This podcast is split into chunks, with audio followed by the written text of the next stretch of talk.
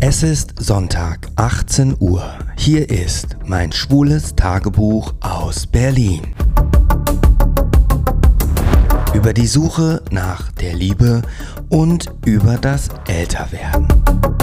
Featuring den beliebten Interviewformaten Gay Troffen und Pärchengeflüster. Ich bin Gray Young und du hörst Gay Over. Diese Episode wird präsentiert von Neostam, dem weltweit ersten Gerät, das Haarwachstum ohne Nebenwirkungen reaktiviert und das sechsmal effektiver als Phenasterid basierend auf der Grundlagenforschung vom Max-Planck-Institut. Der Produktlaunch steht kurz bevor. Informiere dich jetzt auf www.neostem.com. Und es geht schon wieder los mit ordentlich Herzklopfen.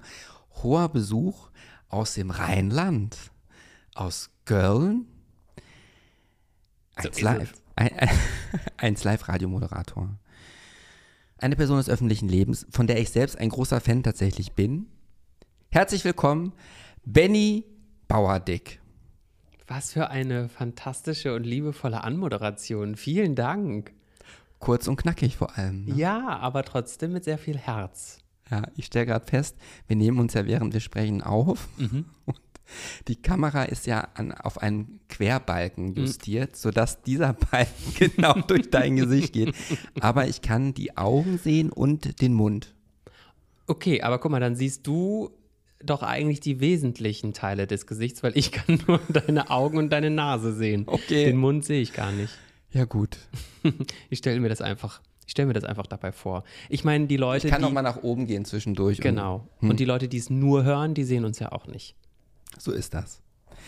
Na, jetzt hätte ich ja eigentlich, wenn ich drüber nachdenke, ähm, also wir schneiden ja nicht bei Gay Over. Also ich bin ja eine Ein-Mann-Unternehmung. Manche schreiben mir und sagen, ja, vielleicht könnten wir, könntest du der Redaktion mal vorschlagen, das und das. Nee, also ich bin ja die Redaktion. Ähm, wir schneiden nicht, um mal direkt mit dem Regelwerk einzusteigen. Wir schneiden nicht. Alles, was hier gesagt wird, bleibt für immer im Podcast-Universum.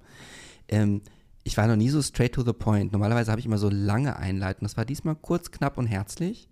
Die zweite Regel ist, sollte ich eine Frage stellen, die du nicht beantworten möchtest, dann kannst du Darth Vader-Ente in die Kamera halten oder quietschen lassen. Ähm, hat okay. bisher noch nie einer wirklich von Gebrauch gemacht.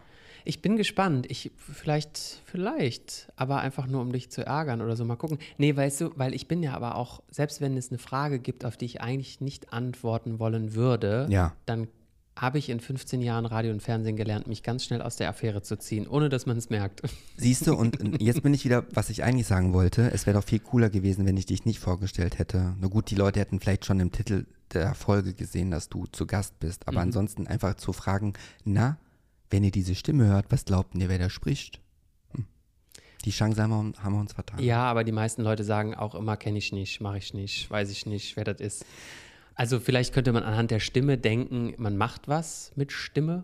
Also hm. ich mache was mit Stimme, aber ich glaube. Hm. Ähm, Nochmal ganz kurz, die, ja. auch diese Episode wird äh, gesponsert von Völkel Demeter Faire Eistee Pfirsich Zitrone. Nicht. Darf ich dir denn noch einen Schluck von diesem hervorragenden Voll Eistee Voll gerne. Anbieten? Ich habe zwar noch ein bisschen, aber komm, ich nimm mal. Na, die Kehle, die Kehle muss immer schön äh, äh geschmiert werden. Ja, auf jeden Fall. Vor allem, wenn man spricht. Ich kriege sowieso immer so eine, so eine trockene Kehle vom Sprechen. Ich habe auch gerade schon mir ja davor die Lippen mit Lippenbalsam eingeschmiert, ja. weil ich auch so trockene Lippen immer kriege vom ja. Sprechen. Habe ich tatsächlich jetzt weniger das Problem. Ich habe nur, das kann ich jetzt schon sagen, so unglaublich viele Fragen bei mir im Kopf, die ich dir stellen muss. Ja, hau raus. Private Fragen, Fragen zum Dasein als 1 Live-Radiomoderator, Du bist ähm, Trauerbegleiter und machst gerade, glaube ich, noch eine Zusatzausbildung in dem Bereich, was ich auch sehr, sehr, sehr spannend finde. Du bist homosexuell dazu auch noch? Ja. Kann man so sagen. wobei heute fragt man dann eher, wie werden sie gelesen? Wie möchten sie gelesen werden, Herr Bauerdick? Homosexueller Schwul, wollte ich gerade sagen. Homosexueller schwuler Cis-Mann ist ja eine Doppelung. Ich bin ein homosexueller Cis-Mann von Beruf. Ja, also ich muss mich immer noch dran gewöhnen mit dem Querbalken. soll ich mich ein bisschen aufrechter nein, nein, hinsetzen? Nein, nein, es hat doch irgendwie Oder ein bisschen was. drunter hergucken? Ja gut, das bringt gleich so? ein ganz anderes Timbre. Oder Die Timbre so? hat man ja in der Stimme, einen ganz anderen Tar. Keck in Tar. unserer Unterhaltung. Guck also so. Ja, so, so geht, so geht auch. Jetzt Bist du noch im Bilde der Kamera? ja, ich bin noch. Toll. Ähm, genau. Nochmal herzlich willkommen hier im Prenzlauer Berg. Äh, morgen reist du wieder zurück nach Köln. Dort habe ich ja auch mal gewohnt. Ähm, ich muss an der Stelle nochmal für die Zuhörenden sagen, ich bin großer 1 Live-Fan und höre äh, deine Morningshow ja auch. Immer mindestens dann, wenn ich unterwegs bin und mit dem Handy. Und wir haben uns ja vor einigen Wochen, war es schon, waren es schon Monate? Es war Anfang Juli, glaube ich, kann das sein? Ja. Oder Juni, Ende Juni. Da war ich zum ersten Mal im Rahmen des Podcastes Gay Over auf eine Veranstaltung eingeladen. Und dort war es auch du. Nun wusste ich ja nicht, wer du warst. Und äh, dann haben wir uns ja spontanerweise ja auf ein ähm, Getränk verabredet am nächsten Tag. Ne? Übernächster Tag war Übernächster Tag. Oder über übernächster. Aber so trug es sich zu, ja. dass Herr Bauerdick jetzt, wo er nochmal für eine Interviewreise, Reihe deines Podcastes Gang oder Fenster Fenster oder Gang? Fenster, nein! Das machen so viele Leute falsch. Also, das heißt falsch, aber ich frage mich, warum sagt man Gang oder Fenster? Man sagt doch auch nicht Selters oder Sekt. Das ist doch irgendwie so eine logische Reihenfolge, aber ist nicht aber gut, Wenn es schon, öfter öfters passiert. passiert. oder sagst du das, damit ich mich jetzt Nein, das ist wirklich schon öfter passiert. Emotional wohler fühle. Mhm, es ist wirklich schon öfter passiert. Okay. Gut, der mich ja beruhigt. Fenster oder Gang heißt dieser Podcast im Übrigen. Nur nochmal, um Produktplatzierung zu machen. Fenster oder Gang. Hört gerne mal rein. Ich notiere mir das jetzt auch. Normalerweise habe ich ja ein fortschrittliches iPad. Mhm. Das Ladegerät für dieses iPad liegt im Office, wo ah. ich jetzt heute nicht war. Deswegen muss ich altertümlich mit Stift und Buch. Notizen tätigen. Ja. Mehr so fürs Gefühl, nicht, ja. dass ich sie bräuchte oder so. Ähm, wie immer gibt es ja kein Skript. Ich habe auch keine Fragenbatterie, die ich hier runterrattere. Ähm, in gewohnter Manier würde ich jetzt einfach mal mit dem Bereich Benny Bauerdick starten. Noch nicht mit 1 Live und noch nicht mit Fenster oder Gang. Mhm. Man könnte es auch als Fenster oder Gang lesen im Übrigen. Ja. Fenster Ist da schon mal jemand drauf gekommen? Fenster, nee. Siehst du? Fenster oder Gangbang. Das hast du wiederum erkannt. Benny Bauerdick. Geboren in welchem Jahr? 1988. Oh mein Gott. Du bist zehn Jahre jünger wie ich. Nun gut, ähm, wo? In Lennestadt. Das L ist in der Nähe von Olpe. Lennestadt. Mhm. Gut, du hättest es auch antworten, antworten können im Krankenhaus, im Auto, auf dem Rücksitz. Ja, ah, stimmt. War das die Intention nee, der Frage? Nee, war es nicht. Aber man hätte sich, also wir verstehen uns mhm. offensichtlich. Okay, ja, dann glaube ich tatsächlich, aber wenn, also im Kreissaal, im Krankenhaus, ja. Lennestadt bei Olpe. Ja. Ich notiere mir das mal kurz. Das ist ja in der Nähe auch von Bielefeld, ne? Olpe? Nee? Auf gar keinen Fall. Da liegen, glaube ich, 300 Kilometer dazwischen. Okay. Oh Gott. Aber Oder 180. Bundesland? NRW beides, ja, das stimmt. OWL schon? Nee, Südwestfalen. Südwestfalen. Mhm. Nun gut. Südwestfalen ist aber ja sehr nah an Ostwestfalen. also, wenn man sich die Himmelsrichtungen des Landes anschaut. Okay. 1988. Mhm. Lennestadt. Stadt, Städt. Stadt. Deine Stadt. Geschwister? Eine Schwester. Hm. Älter oder jünger? Zwei Jahre älter. Mhm. Hat auch mal eine ganze Zeit hier um die Ecke gewohnt bei dir. Ach, guck. Mhm. Ähm, wie viel wart ihr insgesamt in der Familie in äh, Lennestadt? Vier, zeitweise. Dann haben sich meine Eltern scheiden lassen, dann nur drei, dann wieder vier hm. Großeltern. Mhm. Also ich könnte jetzt auch alle, alle durchzählen, dann käme ich vielleicht irgendwann so auf 30 mit äh, Onkeln und Tanten, aber ich glaube, du meinst die Kernfamilie. Die ne? Kernfamilie, ach, das hast du schön gesagt. Hast du schön gesagt. Und ähm, die, die jetzt schon länger dabei sind äh, bei meinem Podcast, die wissen ja, dass ich am liebsten diese Frage stelle, und wie war das denn so? Wann hat denn der Benny herausgefunden, dass Männer auch ganz toll sind? Ich überlege mir jetzt mal so eine alternative Fragestellung, wie wir da. Hattest du früher Barbie-Puppen? Jetzt gerade, weil ja äh, Barbie der Film draußen war, den ich noch nicht geguckt habe. Okay, Und, das heißt, ich darf nicht spoilern, ne? Nee, nicht so ganz. Du dürftest sagen, dass, äh, wie du davor getroffen hast, weil das ja dann ja auch in diese Richtung ginge. Weiß ich aber nicht, ob du das sagen darfst. Was, äh, dass ich wen getroffen habe? Na, du hast doch heute schon für deinen. Ah, ja, doch. Ja, klar. Ich weiß, oder wann ist die Frage, wann du veröffentlichst? Hm. hm. Lassen wir es einfach. Lassen wir das. Hattest du Reden eine, wir über eine andere ja, Barbie. Barbie. Ich, Barbie. ich wollte immer Barbies. Also ich habe mit den Barbie-Puppen meiner Schwester gespielt tatsächlich. Ich habe die aber auch ein bisschen, wie ich glaube, viele von uns auch ein bisschen malträtiert. Also Haare abrasiert ja. und bemalt und sowas. Ich glaube aber vielleicht auch, weil ich so neidisch war und keine eigenen haben durfte. Und ich glaube, ich bin meiner Mutter irgendwann so dermaßen auf den Sack gegangen, dass ich vom Christkind, Schrägstrich von meiner Mutter, zu Weihnachten den Earring Magic Can geschenkt bekommen habe. Earring ja. Magic, Magic, Can? Can. Mhm. Ja. Den gab es nur sechs Monate. Ich habe das neulich tatsächlich nochmal für ein Insta-Reel recherchiert. Den gab es nur sechs Monate. Ähm, der hatte ein äh, lilafarbenes Netzshirt, eine pinke Lederimitatweste, einen blonden Pony und einen, ähm, einen silbernen Ohrring und um den Hals trug er eine Kette mit einem riesengroßen silbernen Ring. Und dieser Can wurde in den 90ern irgendwie zur absoluten schwulen Ikone quasi. Ähm, ich wusste das auch nicht, weil alle gesagt haben, haha, das, was der um den Hals trägt, sieht aus wie ein Cockring. Und deswegen haben alle Schwulen den gekauft. Das war einer der erfolgreichsten Cans aller Zeiten. Ja, und Mattel hat den aber sofort wieder vom Markt Schade. genommen. Meine Frage war, ich meine, das war ja mein ähm, mein Trauma meiner Kindheit, dass die Barbie-Puppen weibliche Art Brüste hatten, zwar mhm. keine Vagina. Und ich habe immer bei Ken vergeblich den Penis gesucht. Ja. Hatte dieser Ken einen Penis? Nee, aber ich, ich glaube, ich habe schon da meine Vorliebe für Schlüpper entdeckt. Weil der hatte ja immer, das sah ja immer so ein bisschen aus wie so eine Schießer-Feinripp-Höschen, was der da anhatte. Mhm. Und deswegen hat mich das als Kind gar nicht gestört, dass da gar nichts war. Ich mag auch einfach, wenn man das an, angezogen und eingepackt sieht. Ja. Ich muss nicht immer alles ausgepackt sehen. Die schönsten Geschenke sind immer toll eingepackt. Ja, mit einer Schleife drum. Zum Beispiel. Ja. Aber um nochmal ganz kurz, das ja. nämlich, weil das ist nur ein Gag bei uns in der Family. Ich sage meiner Mutter immer oder habe all die Jahre gesagt, ich habe gesagt, du bist selber schuld daran, dass ich schwul geworden bin. Aufgrund dieser. Ja. Hätte sie mir mal nur eine Barbie geschenkt? Nee, sie schenkt mir den Earring Magic Can. Ja, wer wird denn da nicht schwul? Das stimmt, so kann man das sehen. Also mein Vater ist ja damals mit mir in den Supermarkt, die SB-Halle in Hövelhof, so hieß die, äh, hingefahren und ich durfte mir eine Barbie-Puppe aussuchen. Geil, welche hattest du dann? Naja, äh, hatten die alle immer Namen? Ich war da nicht so deep drin. Ich habe nur gesehen, meine Schwester hatte welche, ich habe denen auch die Haare abgeschnitten und ich habe mir dann eine ausgesucht, lange blonde Haare natürlich. Okay. Ja, so wie. Und ich fand das toll. Und ich habe mir auch, während ich an der Kasse stand und äh, die Barbie-Puppe auf dem Kassenband immer näher Kassiererin rückte, dachte ich mir irgendwie schon cool, dass mein Vater jetzt hinter mir steht und ich die Barbie-Puppe als Junge kaufe. Gut, und das wäre der Gegenbeweis. Ich durfte die Barbie-Puppe weiblicher Art nicht kennen, kaufen, bin auch schwul geworden. Mhm. Das ist ja auch nur ein Spaß. Somit ist deine Mutter wieder raus. Ja, auf jeden Fall. Aber was hast du für einen coolen Vater gehabt, der das mit dir durchgezogen hat? Dann schon, ne? Ja. Beim Coming Out war es dann nicht so easy, aber zu dem Punkt, ich habe ja mit He-Man, Skeletor, Playmobil, Lego, Barbie, mit allem gespielt. Ich glaube, da, das hat auch noch nichts mit irgendwie, ich finde Männer toller zu tun gehabt.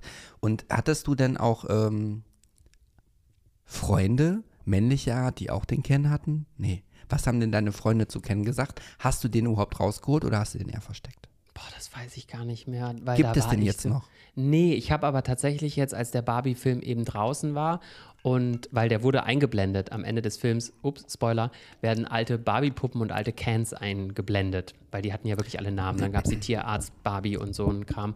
Und dann bin ich darauf nochmal aufmerksam geworden und habe versucht, den nochmal über Ebay Kleinanzeigen oder so zu, ah. zu, zu finden. Ich hätte gern nochmal einen. Du arbeitest ja beim Radio. Da laufen doch alle Informationsstränge zusammen.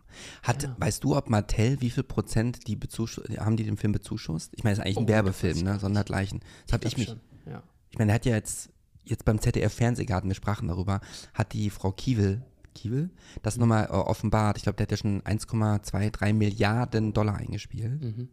Fiel mir gerade mal so ein. Okay, das zum Thema Barbie-Puppen. Hast du denn, aber es gab ja keine andere keinen anderen Ken. Du hast nicht noch Ken und Ken schon knutschen lassen oder eine romantische Love Story erzählt in deinem Kinderzimmer. Ja, doch, jetzt wo du sagst, vielleicht schon. Weil meine Schwester hatte ja noch sicherlich noch andere Cans. Das war ja nicht der einzige Can in unserem Haushalt. Ähm, Ich weiß gar nicht, ob wir überhaupt Ken hatten. Also soll jetzt auch kein Barbie Deep Talk werden. Das, das, das sind wir jetzt ja, einfach so reingerutscht. Ähm, wie alt warst du denn, als du die, als du Ken bekamst? Ich meine, ich hätte unter zehn, recherchiert, über 10? dass unter 10. Ich meine, das wäre so 96 gewesen, dass der auf den Markt kam und dann nach einem halben Jahr wieder weg war. Also so 8, hm. 6, 7, 8, 9. Ich muss dazu sagen, ich hatte auch noch so einen Gummihai, so einen gummiweißen Hai. Und wenn ich dann mit äh, Barbie und dem Hai in die Badewanne gegangen bin, hat der Hai die Barbie auch mal schön gefressen. Geil.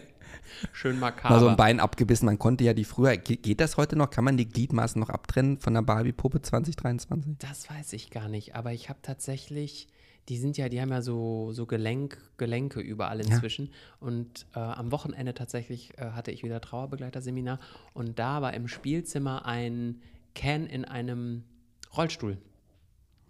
Und der muss ja auch alle Gliedmaßen knicken können, weil sonst, sonst würde der ja so ah.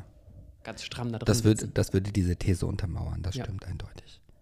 Und ähm, mit wie vielen Jahren hast du zum ersten Mal einen Mann oder einen Jungen geküsst?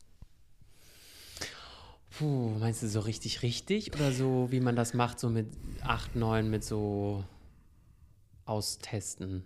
Naja, also länger, also nicht jetzt so, sondern schon so mehrere Sekunden Lippe an Lippe.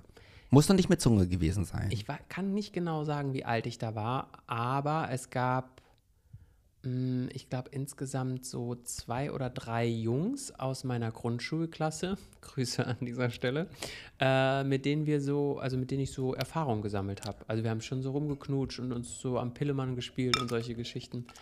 Ähm, aber ich kann nicht, ich weiß nicht mehr genau, wie alt ich da war. Aber ich weiß noch genau, welche drei Jungs das waren. Mhm.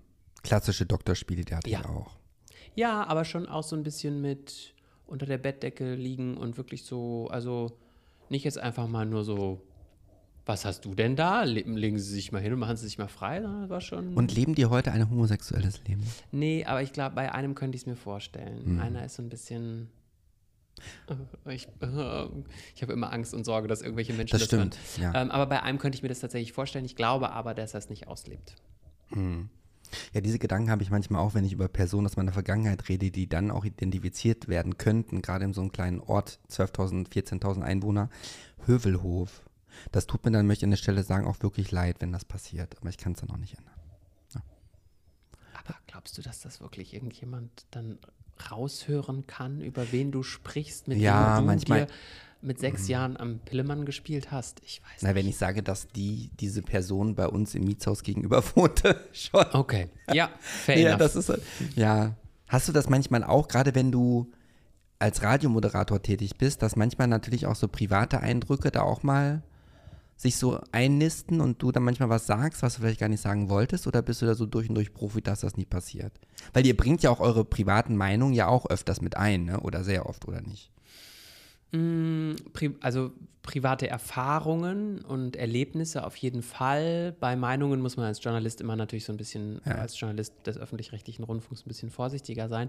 Also klar, wir erzählen natürlich aus unserem eigenen Leben. Ähm, aber ich glaube, ich kann das ganz gut trennen oder ich weiß inzwischen, was ich erzählen möchte und was nicht. Also mir passiert das recht selten, dass ich irgendwas raushaue, so ganz impulsiv, über das ich mich dann ärgere. Es passiert aber schon tatsächlich manchmal so, dass ich, keine Ahnung, nachmittags irgendwo auf einer Veranstaltung oder bei Freunden bin oder so und dann jemand sagt, ah ja, Benny, heute hast du keine, Unter keine frische Unterhose angezogen. Und dann denke denk ich so, hä, woher weißt du das denn? Und dann sagen die, ja, das hast du doch heute Morgen im Radio erzählt. Also es gibt schon ja, so Dinge, mhm. die mhm. ähm, man manchmal so raushaut, wo man vergisst, dass da eine Million Menschen zuhören morgens. Aber ähm, ja, mhm. sind keine Dinge, die ich jetzt dann bereue im Nachhinein. Erst dachte ich, dass ich das chronologisch abfrühstücken will, aber jetzt hast du natürlich mein Interesse geweckt mit dem, mit dem 1 Live-Radio. Entschuldige. Hat, nee, das ist ja gut Dramaturgie so. Nein, tust du ja nicht. Wir sind ja so spontan. Ne? Äh, als man dann in, in der Grundschule hat, gab es doch das Freundebuch, ne, wo man mhm. immer eintragen musste, was man mal werden möchte. Was hast du da damals eingetragen? Erinnerst du dich da noch dran? Schauspieler oder Lehrer? Ah, kein Radiomoderator. Nee, aber was, was kommt raus, wenn man einen Schauspieler oder SchauspielerInnen mit LehrerInnen kreuzt? Irgendwie doch auch ein bisschen RadiomoderatorirInnen, oder? Also irgendwie finde ich, ist es ein bisschen so eine Kreuzung aus beidem. Ja, kann man so verstehen, denke ich. Würde ich einen Haken dran setzen. Ja, ne? Ähm, wie lange bist du jetzt schon bei 1 Live?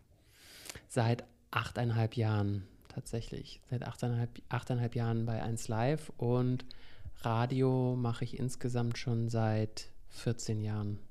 Krass. Mhm. Das ist auf jeden Fall auch schon mal mehr als eine Dekade. Ne? Das sind ja, glaube ich, zehn Jahre ist eine Dekade. Mhm. Äh, und wie ist der Benny überhaupt zum Radio gekommen? Mm, das war damals eher Zufall. Also es sind ganz viele Dinge passiert, die so ineinander gefallen sind. Ich wollte ursprünglich eigentlich was mit Medien machen. Äh, nachdem ich meinen Zivildienst im Kinder- und Jugendhospiz gemacht habe, dachte ich, okay, ähm, ich gehe irgendwie in den, in den Medienbereich, wie das ja viele Leute gesagt haben, was mit Medien zu machen und habe etliche Bewerbungen geschrieben, so als Mediengestalter und all solche Geschichten. Das hat alles nicht, nicht geklappt. Und dann war ich bei dieser Berufsberatung von, vom Arbeitsamt damals und der hat gesagt, naja, aber Sie waren doch jetzt im Kinderhospiz und haben da Ihren Zivildienst gemacht und Sie wollen aber was mit Medien machen, da kann ich Ihnen diesen Studiengang hier empfehlen. Das war dann Sozialwissenschaften mit Schwerpunkt Medienwissenschaften. Hat natürlich eigentlich, wenn wir ehrlich sind, weder mit dem einen noch mit dem anderen was zu tun. Aber ähm, da habe ich dann während des Studiums beim Campus Fernsehen gearbeitet und war da später auch Chefredakteur und habe dann parallel beim Lokalradio angefangen zu arbeiten als ah. Reporter. Ah. Ja, in Siegen war das. Erinnerst du dich noch, also ich habe während meiner Schulzeit äh, musste man ja in der 10. Klasse ein Pflichtpraktikum machen. Mhm. Das habe ich, weil ich ja in Schloss Neuhaus bei Paderborn zur Schule ging, bei Radio Hochstift gemacht. Mhm. Deswegen wollte ich dich fragen, weil ich mich noch daran erinnern kann. Erinnerst du dich noch an deine erste Reportage? Mhm. Ja. Meine erste Reportage war vom, von der, vom Tierfest Stünzel, hieß das. Das war in Wittgenstein. Und da wurde die äh, Miss Wittgenstein gekürt. Und die Miss Wittgenstein war die schönste Kuh im Land. das war tatsächlich so, eine, so ein Schaulaufen von Kühen. Und meine erste Reportage bestand darin, diese amtierende Miss Wittgenstein, ich weiß gar nicht mehr, wie sie hieß, ähm, die äh, aufzuhübschen. Also wir mussten der den Euter massieren, dass der so prall ist, bevor die vor die Ringrichter muss. Und wir mussten den Schwanz tupieren und sie mit so Glanzspray einsprühen. Ah. Niemals in meinem ganzen Leben werde ich das vergessen. Never. Aber es ist interessant, dass wir beide eine tierische Begegnung hatten beim, ähm, gut, eine Reportage war es jetzt nicht, nur in gewisser Weise schon bei Radio Hochstift. Wir mussten äh, mit einem äh, Schulkollegen, ich hatte mit ihm zusammen das Praktikum dort gemacht, eine Bauchtänzerin besuchen, die auch eine Boa Constrictor hatte. Und die, oh. sie hat die dann auch rausgelassen und ich habe dann zum ersten Mal so eine riesen fette große Schlange gestreichelt und war überrascht, wie trocken sich die Haut anfühlt, weil die eigentlich mal so glitschig aussah. Das war mein Radio Hochstift-Moment oder Radiomoment. Radio also die lag dir dann wirklich auch so richtig über die Schultern, wie die das immer machen? Nee, oder? das habe ich natürlich, ich bin ja auch ein Schisser, das okay. habe ich jetzt nicht. Also einmal kurz büb, angepackt hat dann, hat für mich auf jeden Fall völlig, völlig gereicht. Okay. 14 Jahre Radio. 8,5 Jahre 1 Live. Ich habe mich ja so gefragt, jetzt in der Zeit, wo ich wusste, du kommst, dachte ich mir so, was sind denn so die Fragen, die ich dich jetzt unbedingt fragen muss? Das ist ja eine Live-Show, ne? Mhm. Fünf Stunden. Fünf Stunden live. Ähm, ich hoffe, dass du darüber auch plaudern darfst, ne? Aber ich frage einfach mal so, ihr habt ja auch hin und wieder mal so Gags. Mhm. Werden die Gags geschrieben, noch von irgendjemandem im, im Background oder sind die alle spontan? Ich glaube, also ich würde mal vermuten, nicht alle. Ne? Oder wie, wie, wie viel ist spontan und wie viel ist quasi redaktionell im Vorfeld erarbeitet und nicht, dass ich wieder zu viele Fragen auf einmal stelle. Das erstmal. Mm, ich würde sagen, 10% redaktionell vorbereitet, ähm, 60, 5, 60 von uns beiden, von der Freddy Schüeck und mir vorgeskriptet und wie viel bleibt da noch übrig? 30, 30% spontan. Ah. Ähm, es ist tatsächlich so, dass wir, dass das auch, glaube ich, die große Kunst des Radiomachens ist, dass man Dinge auch und auch so Gags so verkaufen kann, als wir würden sie gerade so aus uns rauskommen. Ähm, aber vorgeskriptet heißt nicht, dass alles bis ins letzte Detail vorgeskriptet ist. Denn wir machen es oft einfach so, dass eine Moderation zwar vorgeskriptet ist und Freddy beispielsweise sagt, ich habe einen Rausgeher und ich den nicht kenne. Also das heißt, sie ah. hat den im Kopf hm. sich quasi vorgeskriptet, aber verrät ihn mir nicht, dass die Reaktion auch noch irgendwie echt, echt und authentisch ist und das nicht am Ende so ein Bauerntheater ist. Ähm, von der Redaktion bekommen wir manchmal Input. Also wir haben zwei SenderedakteurInnen während der Lauf, laufenden Live-Sendung hinter der Scheibe in der Regie sitzen und manchmal machen wir so ein Ping-Pong, wenn es irgendwie ein aktuelles Thema gibt oder irgendeine so Meldung, dass wir uns so ein paar Sachen hin und her werfen und da kommen tatsächlich auch manchmal ganz gute Gags von den KollegInnen. Ah.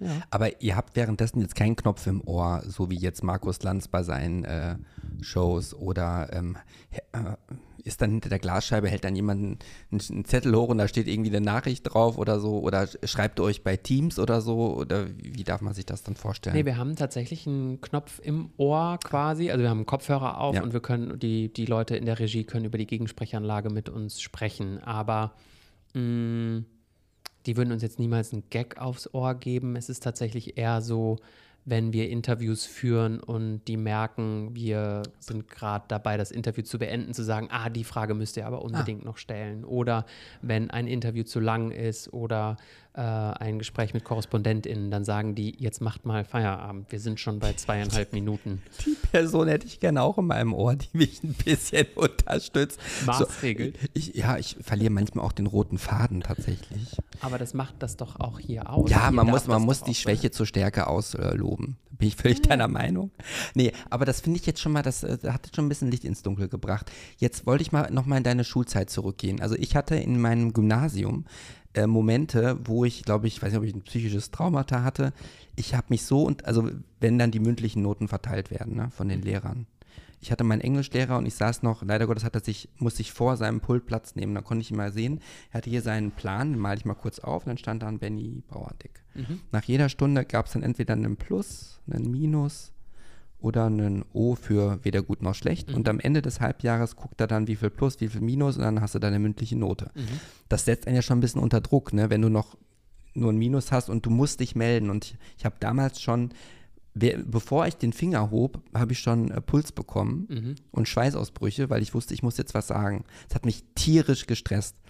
Ich fragte dich das, weil ich wissen wollte, warst du schon immer der, der so ein Talent dafür hatte, schon seit jeher, auch in Grundschulen und in der Schule, ruhig und beseelt das in Worte zu kleiden, was er, ähm, was du sagen möchtest?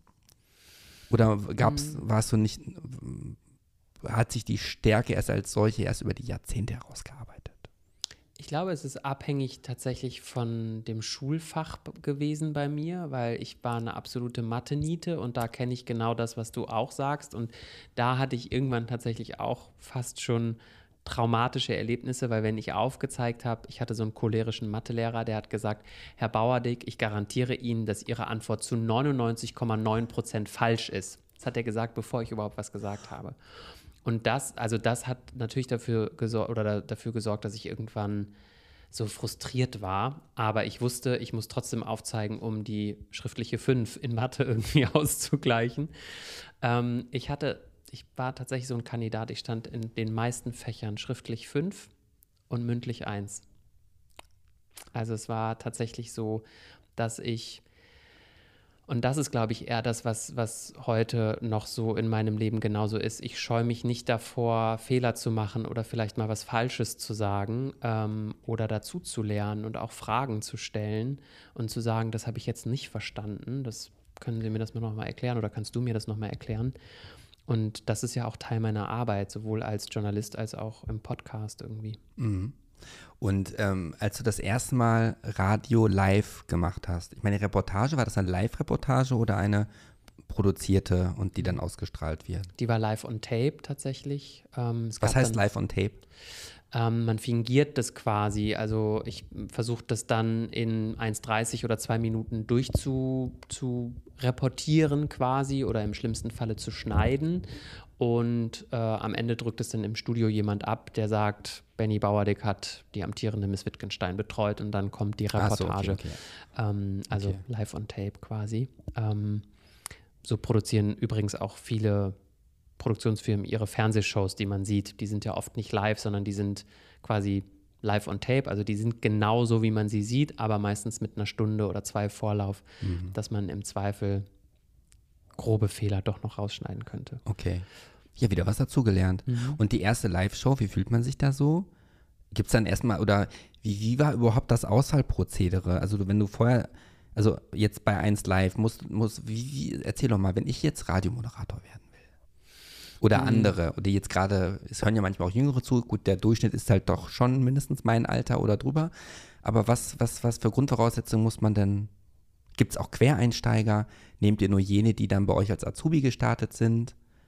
Eigenmut, einen eigenen Nachwuchs fördern? Mm, kommt immer darauf an, tatsächlich, wovon wir ausgehen. Also erstmal kann ich tatsächlich sagen, von meiner ersten, von meinem ersten Live-Kollegengespräch und auch meiner ersten Live-Sendung, ich habe mir regelmäßig in die Hose geschissen, wirklich. Also ich bin so ein Typ, ich bekomme so Stress durch, tatsächlich. das habe ich heute inzwischen nur noch sehr, sehr selten bis gar nicht, aber damals hatte ich das tatsächlich, Echt? ja. Ähm, und ich muss dann auch so häufig aufs Klo, also ich muss auch so häufig Pipi machen, einfach vor, vor lauter Stress. Das hatte ich wirklich extrem. Ähm, und im Prinzip, ich werde halt oft gefragt, wie wird man Moderator? Ja. Und das ist schwierig so einfach zu beantworten, weil ich sage, Mod zu moderieren ist ein Handwerkszeug wie das Reportieren und auch wie das Recherchieren. All das gehört zu, zu, zu, einer journalistischen Grundausbildung dazu. Gleichzeitig weiß ich natürlich auch, dass durch Social Media jeder, der sich ausdrücken kann, der eine Plattform sich selbst irgendwie schafft, ähm, durch viele Likes und durch viele, äh, durch viele FollowerInnen auch eine Bekanntheit bekommen kann und auch vors Mikro oder vor die Kamera kommen kann. Ähm, aber ich glaube tatsächlich, der effektivere Weg oder der, mh, hm, wie sagt man, der, der länger anhält irgendwie, ist, glaube ich, tatsächlich irgendwo beim Lokalradio anzufangen, mhm. so wie du bei Radio Hochstift oder ich bei Radio Siegen. Und da dann tatsächlich einfach zu versuchen, echt möglichst viel zu machen, weil ich konnte da wahnsinnig viel lernen. Ich durfte alles machen, Reportagen machen, ich durfte Nachrichten lesen, was mir, glaube ich, heute kein, und auch damals eigentlich kaum jemand abgekauft hat, äh, ich die Lokalnachrichten präsentiert habe. Aber ich habe in Ratssitzungen gesessen, ich habe Ausschussberichterstattung gemacht, also ein Kram. Ähm, ich habe da einfach viel gelernt und ich glaube, das war eine gute Schule. Basis, eine gute Schule. Mhm. Und ähm, deine Kollegin Freddy Schürheck, mhm. höre ich auch sehr gerne. Wie lange seid ihr jetzt schon ein Paar äh, im Radio in der Morning Show? Ein Paar im Radio sind wir seit fünf Jahren tatsächlich. Äh, da haben wir angefangen, aber tatsächlich eher vertretungsweise mal am Wochenende. Und in der Morning Show sind wir, oh Gott, zweieinhalb Jahre schon. Wow, krass. Ja, also mhm. Ich glaube, den, den Zuhörer, ich hoffe, das ist okay, wenn wir also jetzt die ganze Zeit schon über das Radio sprechen. Also mhm. wir kommen noch zu deinem Podcast und zu deiner Trauerbegleiter, äh, ähm, das Thema natürlich auch. Ähm, ich kann mir vorstellen, dass so Zuhörer, die jeden Morgen, das ist ja auch oftmals ritualisiert, ne, so ein Radiogenuss, oder? Glaube ich bei vielen, wenn sie mhm. im Auto auf dem Weg zur Arbeit sind oder so, die werden wahrscheinlich auch komplett, kriegen die ein Störgefühl, wenn du auf einmal mit einer anderen Person äh, dann im Dialog gemeinsam die Morning Show wuppen würdest. Ne? Das ist schon so, ne? Mm, ich glaube ja, äh, weil man, weil man, weil das so ein bisschen auch Identifikationsfigur ist. Also es gibt ja auch so psychologische Studien tatsächlich, dass auch wenn jemand sich oft einsam fühlt, das Gefühl hat, äh, Judith Rakas, nur weil sie jeden Abend 20 Uhr die Tagesschau liest äh, oder die Nachrichten ja. liest in der Tagesschau, zu kennen. Und ja. das ist ja so, dass Menschen dann auch zu ihr hingehen würden und sagen würden, ach ja, Frau Rakas, schön Sie zu sehen. Und ähm, das, das ist, glaube ich, schon eine krasse Bindung, die da entsteht, gerade in so einer, in so einer besonders sensiblen Phase des Tages am Morgen, so weißt du, wo man so gerade wach wird. Und ich glaube, da ist es schon ganz gut, immer auch dieselben Stimmen zu hören. Ähm, ich glaube, dass sich Menschen aber auch in dieser Schnelllebigkeit von auch Social Media und so relativ schnell umgewöhnen würden, wenn Freddy jetzt beispielsweise mit jemand anderem da mhm. Früher war es ja noch ganz strikt getrennt. Ne? Radio ist Radio, man sieht die Person nicht. Mhm. Jetzt durch äh, Social Media, du selber hast ja auch Instagram, vermischt sich das ja immer weiter. Findest du das eher, also es gibt ja wahrscheinlich Vorteile und Nachteile, wenn man das betrachtet. Dadurch, dass du ja auch deinen Podcast Fenster oder Gang hast. Ich meine, ähm, suchst du ja auch den Weg, kann man ja sagen, auch in die Öffentlichkeit. Ne? Mhm. Deswegen, ähm, Aber eigentlich ist es auch irgendwie ganz cool, ne, dass wenn man so früher dann nur Radio gemacht hat, man weiß, Millionen von Leuten kennen die Stimme von einem und trotzdem kann, kannst du inkognito ins KitKat rennen oder weiß ich nicht. Voll, ja, absolut. Aber das ist ja auch tatsächlich einer der Gründe, warum ich auch nach der Scheidung meines Ex-Mannes seinen Namen behalten habe. Also ich habe den damals angenommen bei der Hochzeit ja. und nach der Scheidung behalten, in Absprache mit ihm. Das war auch okay für ihn, weil ich das ähm, sehr entspannt finde, beim Arzt anzurufen und nicht mit meinem quasi, also Bauerdick ist wirklich mein Geburtsname, aber inzwischen auch mein Künstlername quasi damit nicht beim Arzt anrufen zu müssen, so. zu sagen, ich habe Schorf hinterm Ohr, sondern ich habe halt einfach einen privaten Namen inzwischen.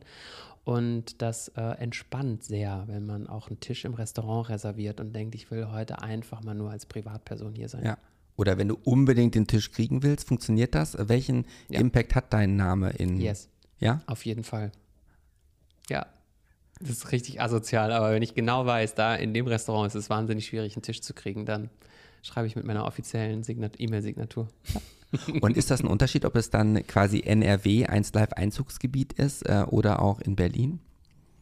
Ich glaube, es ist vor allem NRW, aber klar auch ein bisschen Community. Also ich meine, so wenn wir uns die queere Community oder Blase in Berlin angucken, kursiert der Name hier, glaube ich, auch inzwischen. Ähm, aber klar, ist natürlich tatsächlich in der Tat, wir machen Radio für NRW und deswegen das ist natürlich dann nochmal besonders. Ja. Du hast gesagt, du warst verheiratet. Mhm. Du bist ja 1988 geboren. Mhm. Ähm, mit wie vielen Jahren hast du geheiratet? Mit 30. Mit 30? Mhm. Mit 30 geheiratet und mit äh, 32, 33 wieder geschieden. Oh. Ja. Naja, immerhin, zwei Jahre. Ne? Ja, ja. Ähm, es hat sich irgendjemand schon wieder scheiden lassen. Ich habe das gestern oder war das vorgestern? Was, wenn mir das jetzt einfielen würde, wäre natürlich der Hit. Fällt mir jetzt aber nicht ein. Und war das mit 30 geheiratet? Dein Coming Out hattest du mit wie vielen Jahren? Also ich wollte fragen, wie viele Partner hattest du, bevor du Ja gesagt hast? Hm. Es ist immer, die Frage ist immer, ab wann nennt man einen Partner Partner? Würdest du auch schon sagen, wenn man so zwei Monate zusammen ist oder drei? Ja, oder so? für mich schon. Ich bin ja. ja nie über ein Jahr hinausgekommen. Zwei Monate zählt schon. Okay, dann waren es zwei oder drei. Ach, wie süß. Ja. Und dann war ich aber tatsächlich mit meinem Ex-Mann auch ähm, acht acht Jahre zusammen. Ach so, ja, guck. Dann. Ich habe gedacht, so Hals über Kopf verliebt. Nein, in nein, Las nein, Vegas diese, geheiratet. Nein, diese zwei, drei waren davor und äh, dann kam er. Gut, aber du hattest jetzt nochmal für Dove, ne? Ist ja ein langer Arbeitstag heute gewesen. du hast gerade gesagt, du warst mit ihm insgesamt acht Jahre zusammen mhm. und davon zwei verheiratet mhm. oder zwei oder drei. Ja. Altersunterschied? Zwei Jahre. Also mehr oder weniger. Drei Jahre. Mehr oder weniger gleich. Ja. Ich habe ja mein Pärchengeflüster. Da gehe ich ja auf die Suche nach dem Schlüssel zum fortwährenden, never-ending Liebesglück. Mhm. Ich möchte jetzt nicht zu sehr über deine Beziehung sprechen, weil ja halt eine zweite Person dazugehört hat. Ne? Mhm. Ähm, möchtest du vielleicht trotzdem, du kannst Darth Vader, neulich hat noch jemand gesagt, man könnte sie auch Dark Vader nennen. Mhm. Guter Vorschlag, ne? Ja. Möchtest Dark du mit Vader. uns teilen oder du kannst die Ente betätigen? Woran es gescheitert ist? Mm, ich muss dafür gar nicht die Ente betätigen, weil ich da auch öffentlich ja drüber spreche. Also so zumindest so Themen, die in meiner Therapie oft Thema ja. sind, auch hin und wieder öffentlich anspreche.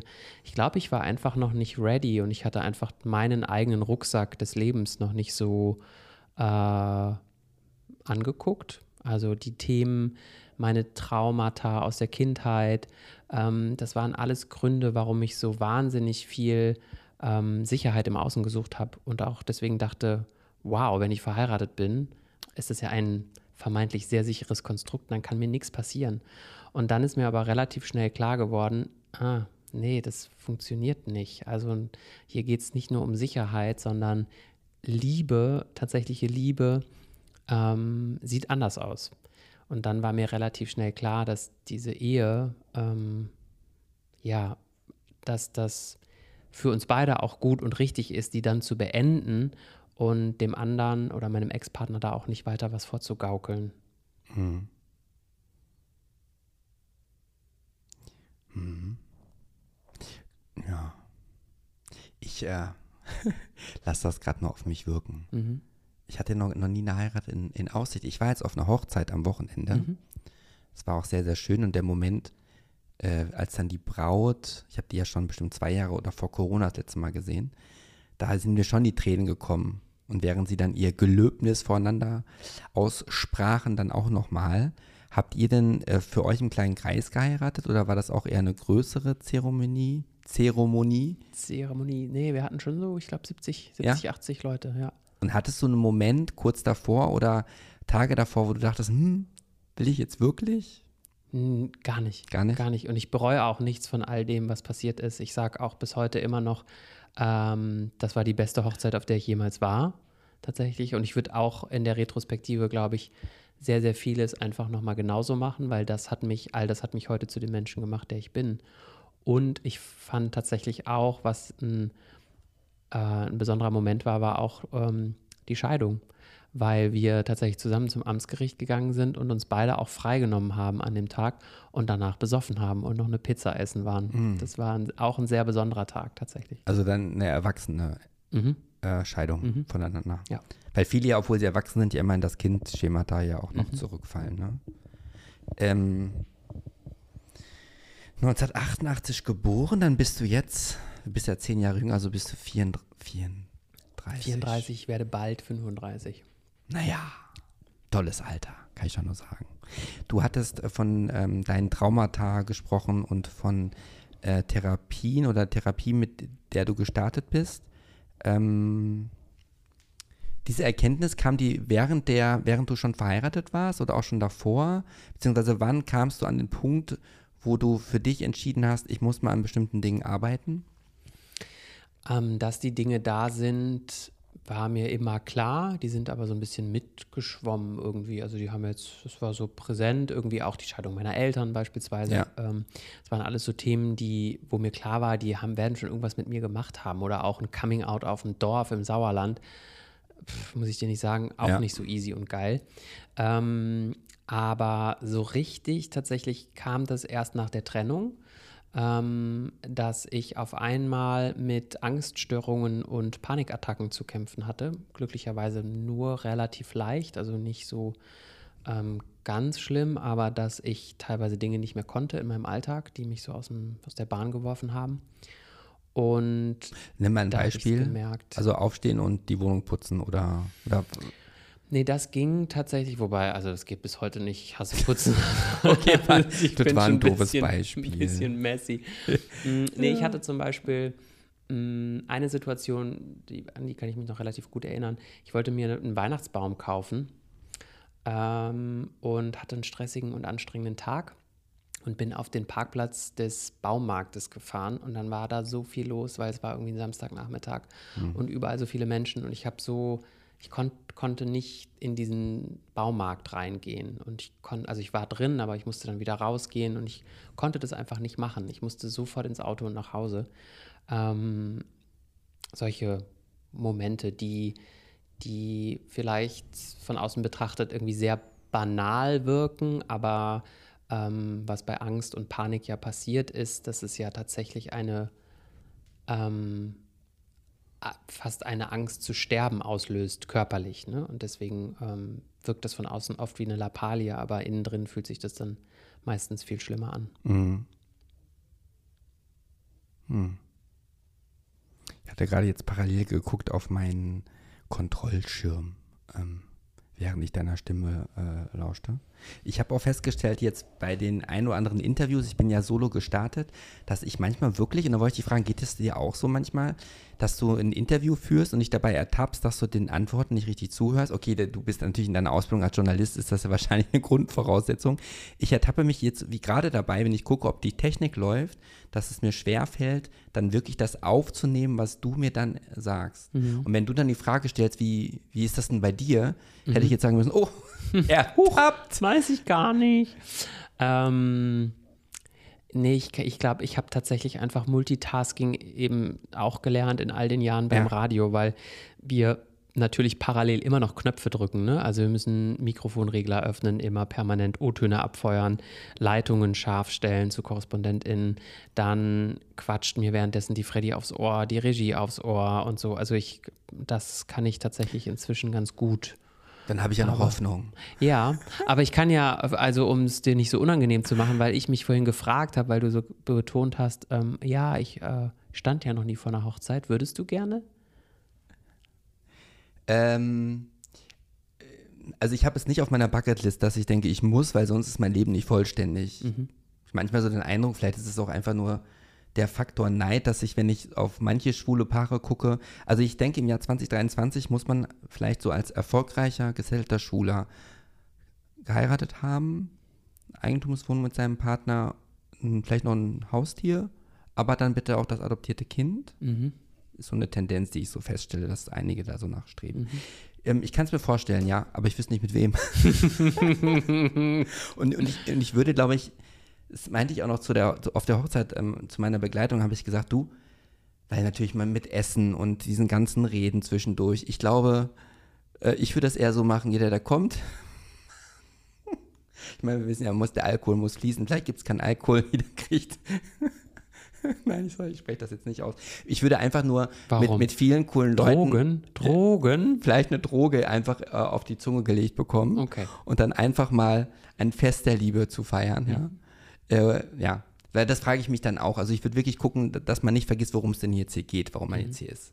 Und eher so, so, so reden, so will ich gar nicht. Kommt alle zusammen. Wir sagen vor euch nochmal, wie doll wir uns lieb haben und dann lasst uns einfach mal eine kleine Sause feiern. Verstehe ich. Auch ohne Drogen denkbar. Ja, also ich finde es einfach gut, wenn man so fernab von klassischen Klischees denkt. Ne? Also von ja.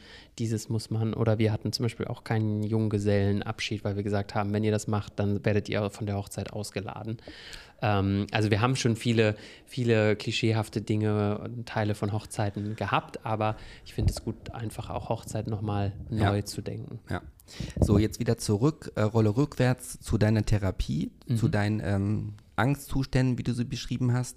Ähm, mit wie vielen Jahren hast du deine erste Therapie gemacht? Äh, mit 31. 31. Also vor drei Jahren erst. Ah. Vor drei mhm. Jahren angefangen. Ich, ähm, und dauert die jetzt noch an? Ja, ich habe die zwischenzeitlich unterbrochen.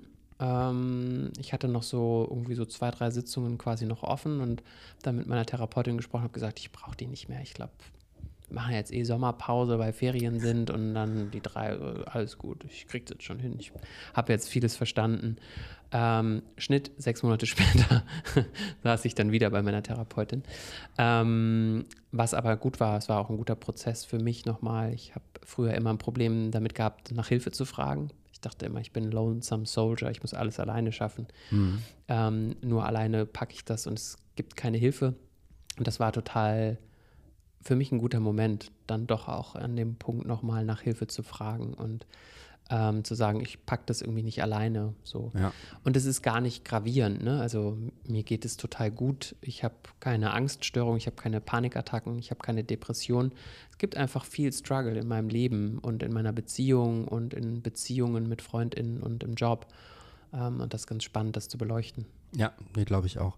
Das Einzige nochmal wegen de, des Mikros, ne, das ist ja, je näher du das Mikro zum Mund führst, nicht so wie bei euch jetzt im professionellen Radio, mhm. umso besser kann man dich ja noch verstehen. Ach so, ich bin, bin ich zu weit weg? Nee, noch nicht. Ja, ich sage das nur, weil ich ja so ein gebrandmarktes Kind bin, wie ich anfangs schon sagte, dass man manchmal dann ja, weißt du, warum ich das mache? Weil ich bin auch gebrandmarktes Kind ähm, als Fernsehreporter. Oh, jetzt, ist, jetzt, ist, richtig satt, sollten wir beibehalten. Nee, aber weißt du was, als Fernsehreporter lernt man das so zu machen. Ja. Weil das Problem ist, wenn ich das so halte, dann sieht mich ja im Fernsehen kein ja, Mensch. aber hier darfst Aber hier darf ich. Okay, dann halte ich das jetzt so, dann okay, könnt ihr mich nicht gut, Gut, dass wir jetzt schon fast, äh, weiß ich nicht, wie lange schon sprechen. Ähm, na, ja, ich, ich muss, bin ja immer dabei, mich äh, stetig weiterzuentwickeln. Also sehr gerne so, ja. so, so, äh, so weiterreden. Ja. Ähm, Therapie. Mhm. Hat es sich Überwindung gekostet, ähm, dazu Ja zu sagen? Zur Therapie? Ja, also ähm, zwei Freundinnen von mir, das ist auch bei uns ein bisschen der Running Gag, ähm, zwei Freundinnen von mir waren schon vorher in Therapie und haben auch immer mal wieder gesagt, hey Benny, meinst du, das wäre nicht vielleicht auch doch für dich mal irgendwie hilfreich? Und dann habe ich immer gesagt, ich brauche das nicht. Ich ja. gehe sehr viel spazieren. Ich höre dabei sehr viel Musik und reflektiere sehr viel über mich selbst und mein Leben. Und äh, natürlich hilft das aber nicht dabei, Verhaltensmuster oder Gedankenmuster aus unserer Kindheit irgendwie ja. mal zu reflektieren. Und ähm, das hat mich sehr Überwindung gekostet. Therapie ist leider, sollte nicht, aber ist auch immer irgendwie noch m, mit Scham behaftet, mit Schuld behaftet. Ähm, von ich bin schlecht, ich bin krank, ich bin schwach, was auch immer. Das ist absoluter Bullshit. Ähm, aber ja, es war nicht so ganz einfach. Hm. Ich bin ja damals, ähm, ich habe ja bei L'Oreal in Düsseldorf gearbeitet, acht Jahre, bin dann für einen Job nach Berlin und dort hat man nämlich ja nach zwei Monaten rausgekickt. Mhm. Äh, da war ich arbeitslos äh, und das war eh, da kam auch viel zusammen. Meine Mutter ist äh, gestorben und so. Und dann habe ich bei der Schwulenberatung in Berlin oder AIDS-Hilfe, ich glaube Schwulenberatung, habe ich dann auch so eine psychologische Erstberatung in Anspruch genommen. Mhm. Es waren zwei Termine, die ich auch vorbereiten musste. Ähm, und äh, da habe ich auch Literaturempfehlungen bekommen, unter anderem hier The Velvet Rage zu lesen. Kennst du ja wahrscheinlich nicht. Nee ist so die Standardlektüre, die ich nicht zu Ende gelesen habe, ich bin ja ehrlich, aber mhm.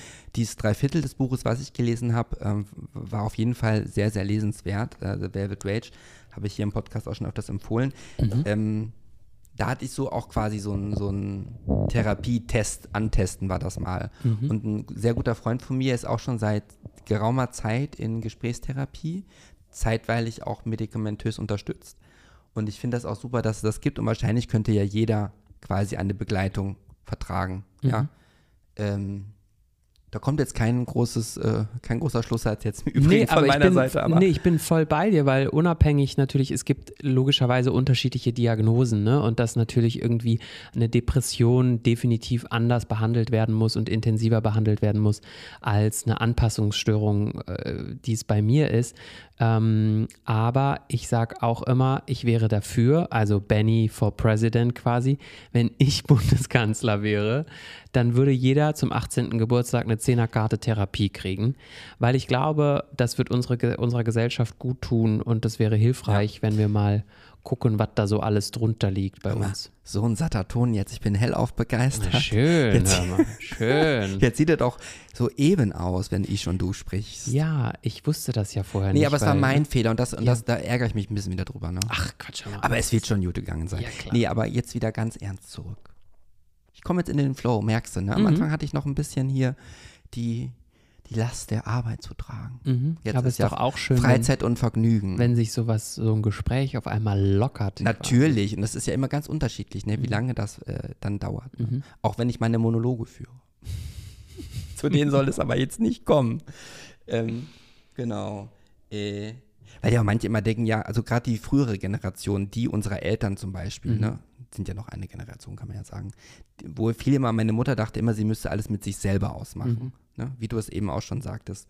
Ich glaube ja, dass wenn man vom Charakter so gestrickt ist, dass man über das, was einen bewegt, auch mit anderen spricht und seine, über seine Sehnsüchte und Schwächen und schlimme Ereignisse, wenn man die jemandem anvertraut, dann ist das ja auch schon eine Art Therapie. Ne? Man, mhm. man, man, wird nicht professionell begleitet, das ist natürlich nicht.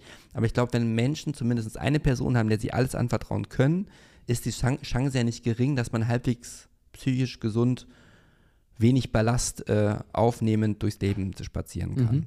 Ich bin mir da auch nicht sicher. Aber es ist ja auch extrem. Wie, wie, lange, wie lange, hat das gedauert, Herr Bauerdeck, bis du einen äh, Therapieplatz gefunden hast? Das dauert doch teilweise wirklich Jahre, oder nicht? Ich habe wahnsinnig viel Glück gehabt. Bei mir waren es nur sechs Monate. Ich habe dann das tatsächlich verteufelt, weil ich gesagt habe, was ist das denn für ein Scheiß? Und dann haben mir alle in Köln gesagt, hör mal, sechs Monate, kannst dich drüber freuen. Ähm, und mir hat das tatsächlich, also ich bin wirklich dankbar, weil ich hab, bin immer noch bei meiner ersten Therapeutin und ich kenne auch viele Leute, die äh, unfassbar viel durchwechseln, weil das natürlich auch ähm, also klar, TherapeutInnen haben immer die Aufgabe, auch eine therapeutische Distanz zu wahren, aber gleichzeitig baut man natürlich eine Beziehung auf, ähm, weil da ja zwei Menschen sitzen und keine Maschinen. Ja. Und das muss passen, da, das, da, da muss was resonieren und ähm, ich habe da einfach extrem viel Glück gehabt. Und auch zu wissen, in sechs Monaten ist der Termin, hat mir total geholfen, mhm. um über diese sechs Monate zu kommen, weil ich dachte, ich tue ja was und da, das war so Licht am Ende des Tunnels quasi.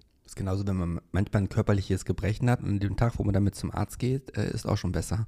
Wenn ich im Wartezimmer sitze, denke ich, das kann doch nicht sein. Ich hatte doch, gerade hat es doch noch hier gepiekt, warum hört es denn jetzt auf? Liegst du denn da auf so, auf so einer klassischen Couch oder sitzt du oder in so einem, wie man das in den Hollywood-Filmen so sieht? Nee, wir sitzen uns tatsächlich in sehr schönen, bequemen Ledersesseln, die man so ein bisschen zurücklehnen Ach, kann. Ach, diese teuren? Mhm. Ja, ah. ja. Nee, nee, nicht die ganz teuren, aber die sind, glaube ich, auch nicht so ganz günstig gewesen, die, die da stehen hat. Aber ähm, ja, wir sitzen. Bist du privat versichert oder krank? Nee, ich bin gesetzlich, ich so bin heißt gesetzlich versichert. Ich dachte, da würdest du jetzt die Ente. Äh Wegen der Versicherung?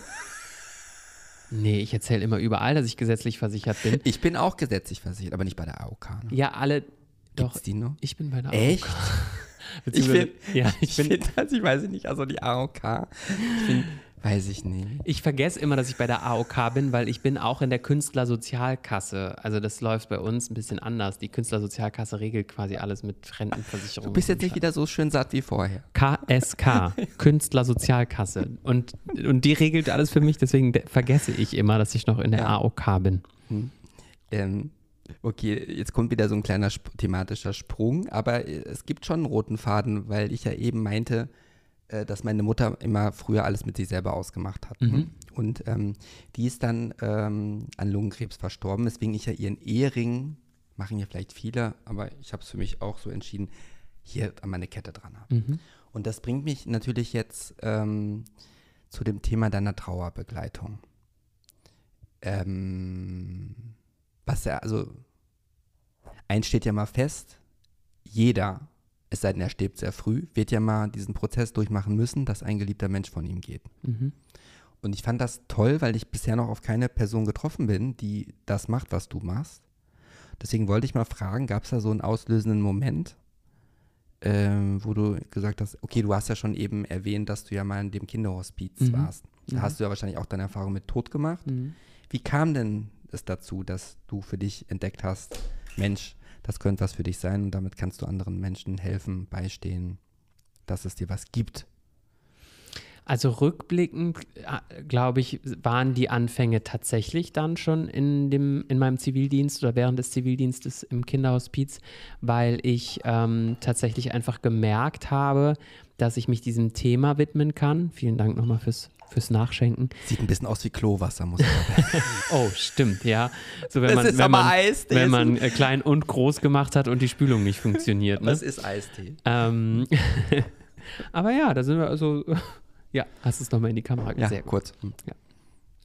Äh, nee, ich glaube, ich habe einfach gemerkt, dass ich mit trauernden Menschen umgehen kann, dass ich mich diesem Thema widmen kann, was nicht heißt, dass ich komplett unterkühlt und abgestumpft bin. Natürlich emotionalisiert mich das auch, aber da habe ich einfach gemerkt, ich habe keine Angst davor, keine Scheu davor, auch vor toten Menschen und trauernden Menschen. Und ähm, vor sieben Jahren sind dann aber tatsächlich innerhalb von drei Tagen erst mein Vater und dann meine Oma gestorben. Äh, meine Oma war ja eine sehr enge Bezugsperson für mich, nachdem sich meine Eltern haben scheiden lassen, meine Mutter alleinerziehend war. Ähm, und ich dachte immer danach, also ich war danach drei Wochen in Australien im Outback und dachte, habe da viel geweint, dachte danach, alles klar, das mit der Trauer habe ich jetzt hier gut, gut verarbeitet und die beiden Todesfälle gut verarbeitet. Und irgendwie, ich kann dir gar nicht sagen, warum, aber ploppte vor mh, hm, ja, so anderthalb oder vor zwei Jahren ähm, dieser Gedanke auf, diese Trauerbegleiterausbildung zu machen. Ich glaube auch, weil ich in der Therapie so wahnsinnig viel nochmal über den Tod meines Vaters und auch mhm. meiner Oma gesprochen habe, weil ich da eben mit der Annahme saß von, ich habe das jetzt, ich bin gar nicht mehr traurig, das ist doch gar nicht so schlimm. Und in der Therapie habe ich diese Wunden halt einfach nochmal aufgekratzt und ähm, auch gemerkt, ähm, dass das ein Thema ist, das mir irgendwie am Herzen liegt. Mhm. Ich ähm, ich glaube, wenn man das vorher noch nicht so erlebt hat, ähm, also als ich klein war, ist auch meine, meine ja, Opa und meine Oma auch gestorben. Das nimmt man ja dann noch nicht so bewusst wahr. Wenn man dann erwachsen ist oder schon ein paar Jährchen älter, hat das dann mal irgendwie eine andere Dimension. Und wenn dann früher jemand dann erzählt, ist genauso wie wenn man Herzschmerz hat. Ne? Und mhm. dann sagt einer, ja, mit der Zeit geht das vorbei. Wenn jemand stirbt, bleibt dieses Gefühl ja immer da. Man lernt halt nur damit zu leben. Und das rafft man ja, glaube ich, erst dann, wenn man wirklich da auch selber mal das am eigenen Leibe dann erlebt. Mhm. Das ist mir so, weil ich hatte jetzt auch ähm, jetzt für meinen Podcast, den ich mit mir alleine aufnehme, werde ich das Thema haben, äh, wenn ein Elternteil geht, wo ich tatsächlich darüber auch sprechen werde. Ähm, weil ich habe gestern so eine Liebesschnulze auf Netflix geguckt, ne? Gerade auf Platz 1 in Deutschland ist, mhm. wo zwei jüngere Menschen sich in einem Flug, äh, Fernflug, ähm, Fernflug heißt das nicht, Langstreckenflug Langstreckenflug, ja. Dann auseinander und am Ende finden sie wieder zueinander. Und das mhm. habe ich abends geguckt und das hat mich so emotionalisiert. Und weil in dieser Geschichte von, von dem ähm, Typen, von dem Jungen, die Mutter Lungenkrebs hat und die hat ihre Beerdigung quasi gefeiert, als sie noch lebte, weil sie wissen wollte, wie die Menschen sich von ihr verabschieden. Sie wollte das mhm. live miterleben. Hat mich so zurückgerissen in die, in die Geschichte und den, den Tod meiner Mutter, dass ich da wirklich nochmal Trauerarbeit bewältigt hatte. Mhm. Vorgestern oder äh, vorgestern äh, Nacht.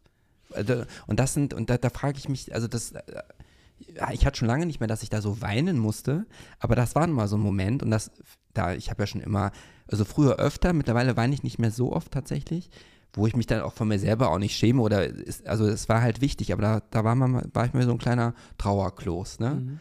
Weil, ähm, und das ist wahrscheinlich, wenn du in deiner Trauerbegleitung wirst du das ja auch erleben, dass sich vielleicht auch dann die Hinterbliebenen Vorwürfe machen, dass sie vielleicht die Person nicht eng genug begleitet haben oder dass sie dann und dann nicht da waren. Ich meine, diese Fragen stellt sich wahrscheinlich ja jeder immer. Und es gibt ja auch für alles dann Begründungen.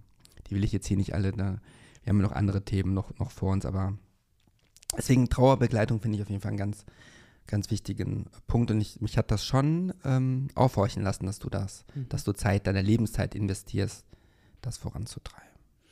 Ja, weil ich aber auch immer sage, es gibt tatsächlich kein Thema, was uns nicht alle betrifft. Ne? Also klar würde man jetzt sagen, Liebe, Sexualität, Freundschaft sind auch Themen, die im Idealfall uns alle irgendwie, uns allen im, im Leben mal begegnen. Aber der Tod definitiv. Ja. Ähm, Leben kommt dir keiner raus. Ne? Ja, und ich glaube, das ist ähm, tatsächlich einfach deswegen mir so wichtig, auch in der Öffentlichkeit, auch in meinem eigenen Podcast. Ich habe mit meiner, mit meiner Ausbilderin und meiner Chefin jetzt noch einen zusätzlichen neuen Podcast gestartet zum Thema Tod.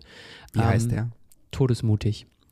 Ähm, und das ist ich finde einfach, wir müssen da mehr in der Öffentlichkeit drüber reden, dass es so, ein Selbstver so eine Selbstverständlichkeit bekommt, weil auch das, was du gerade beschrieben hast, ist völlig normal.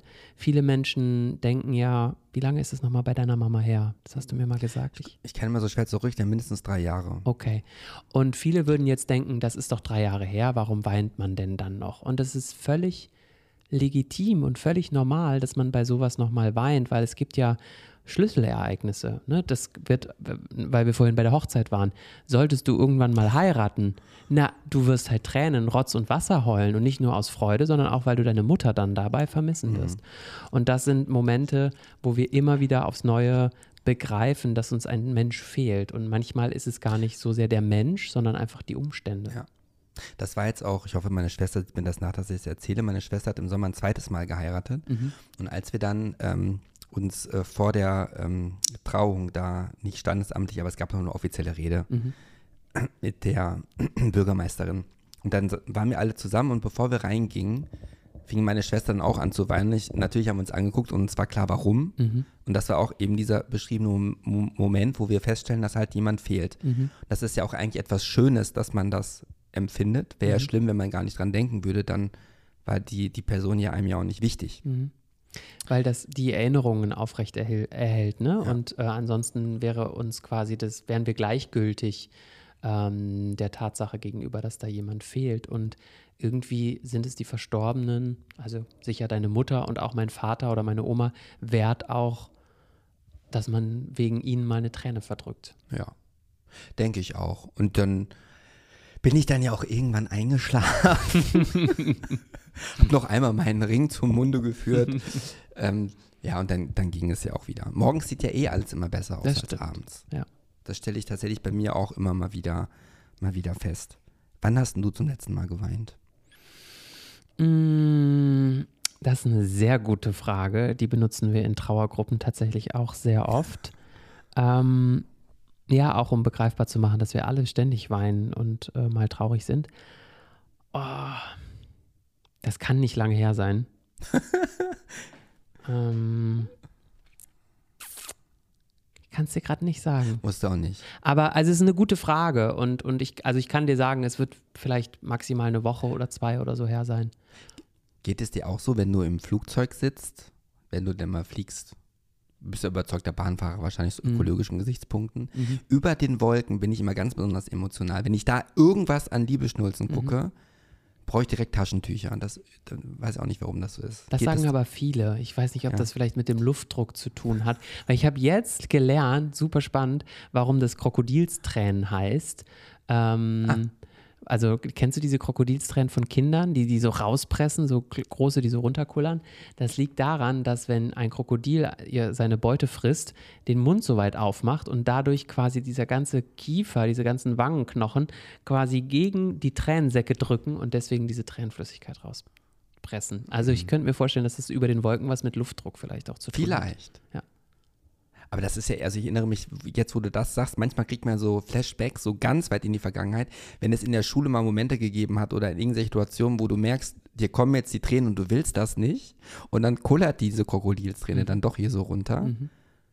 Also, ja. Also man wird ja auch vielleicht in der Öffentlichkeit oder wahrscheinlich statistisch gesehen, weint man im Alter doch bestimmt weniger als mit 5, 7, 8, 9, 10, 12, 13. Ja. Oder? Ja. Was ja wahrscheinlich schade ist, weil das ein bisschen so, weil man sich das nicht mehr zugesteht. Mhm. Also ich kann nur sagen, früher habe ich immer Dawson's Creek geguckt. Kennst du die mhm. Serie? Jeden Sonntag. 100 Jahre alt. Ja. Da habe ich mir ein Kerzchen angemacht, ne? das kam sonntags auf Sat 1. okay. Und da wusste ich schon wieder, da muss ich, weil jede Folge, die ist ja so, ich kann mir jetzt auch nicht mehr angucken, ne, weil es nicht mehr das gleiche ist. Ich habe bei jeder Folge, glaube ich, fast eine Träne verdrückt, weil die so melancholisch war und so höchst dramatische Dialoge immer hatte. Aber naja. Ich habe das bei Grey's Anatomy tatsächlich. ja? Mhm. Die, äh, ist die zu Jede Ende Fall. oder wie, viel, wie viele Staffeln gibt es von Grey's oh, Anatomy? Ich bin irgendwann ausgestiegen. 10, 12, 13? 16, glaube ich schon. Aber ich kann die einfach immer wieder von vorne angucken und ich fange einfach bei jeder Folge an zu weinen. Was ist denn, okay, Lieblingsserie ist wahrscheinlich Grey's Anatomy? Ja. Ich bin großer RuPaul's Drag Race Fan. Ich würde das jetzt auch mal als Serie bezeichnen. Kannst du. Ich liebe Modern Family. Das habe ich schon mal angefangen, aber hat mich nicht. Ich finde es fantastisch zu sehen, wie unterschiedlich Familien sind, also wie unterschiedlich diese Menschen in den Familien mhm. sind und wie sehr man in Familien manchmal auch aneinander vorbeireden kann. Ähm, nicht nur in Familien. Ja, ja. Wir hier im Podcast Wir auch. auch. okay, und, und wenn, ich, wenn ich nur ein Buch mitnehmen dürfte, welches mhm. würdest du mir empfehlen mitzunehmen äh, in den Urlaub?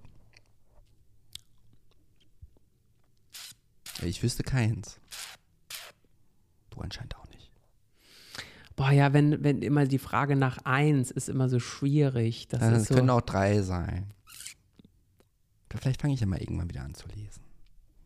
Deine Biografie gibt es noch nicht? Meine noch nicht. Ich, ich bin jetzt ganz bald im Urlaub und dann werde ich die, ähm, die Biografie von Elliot Page lesen.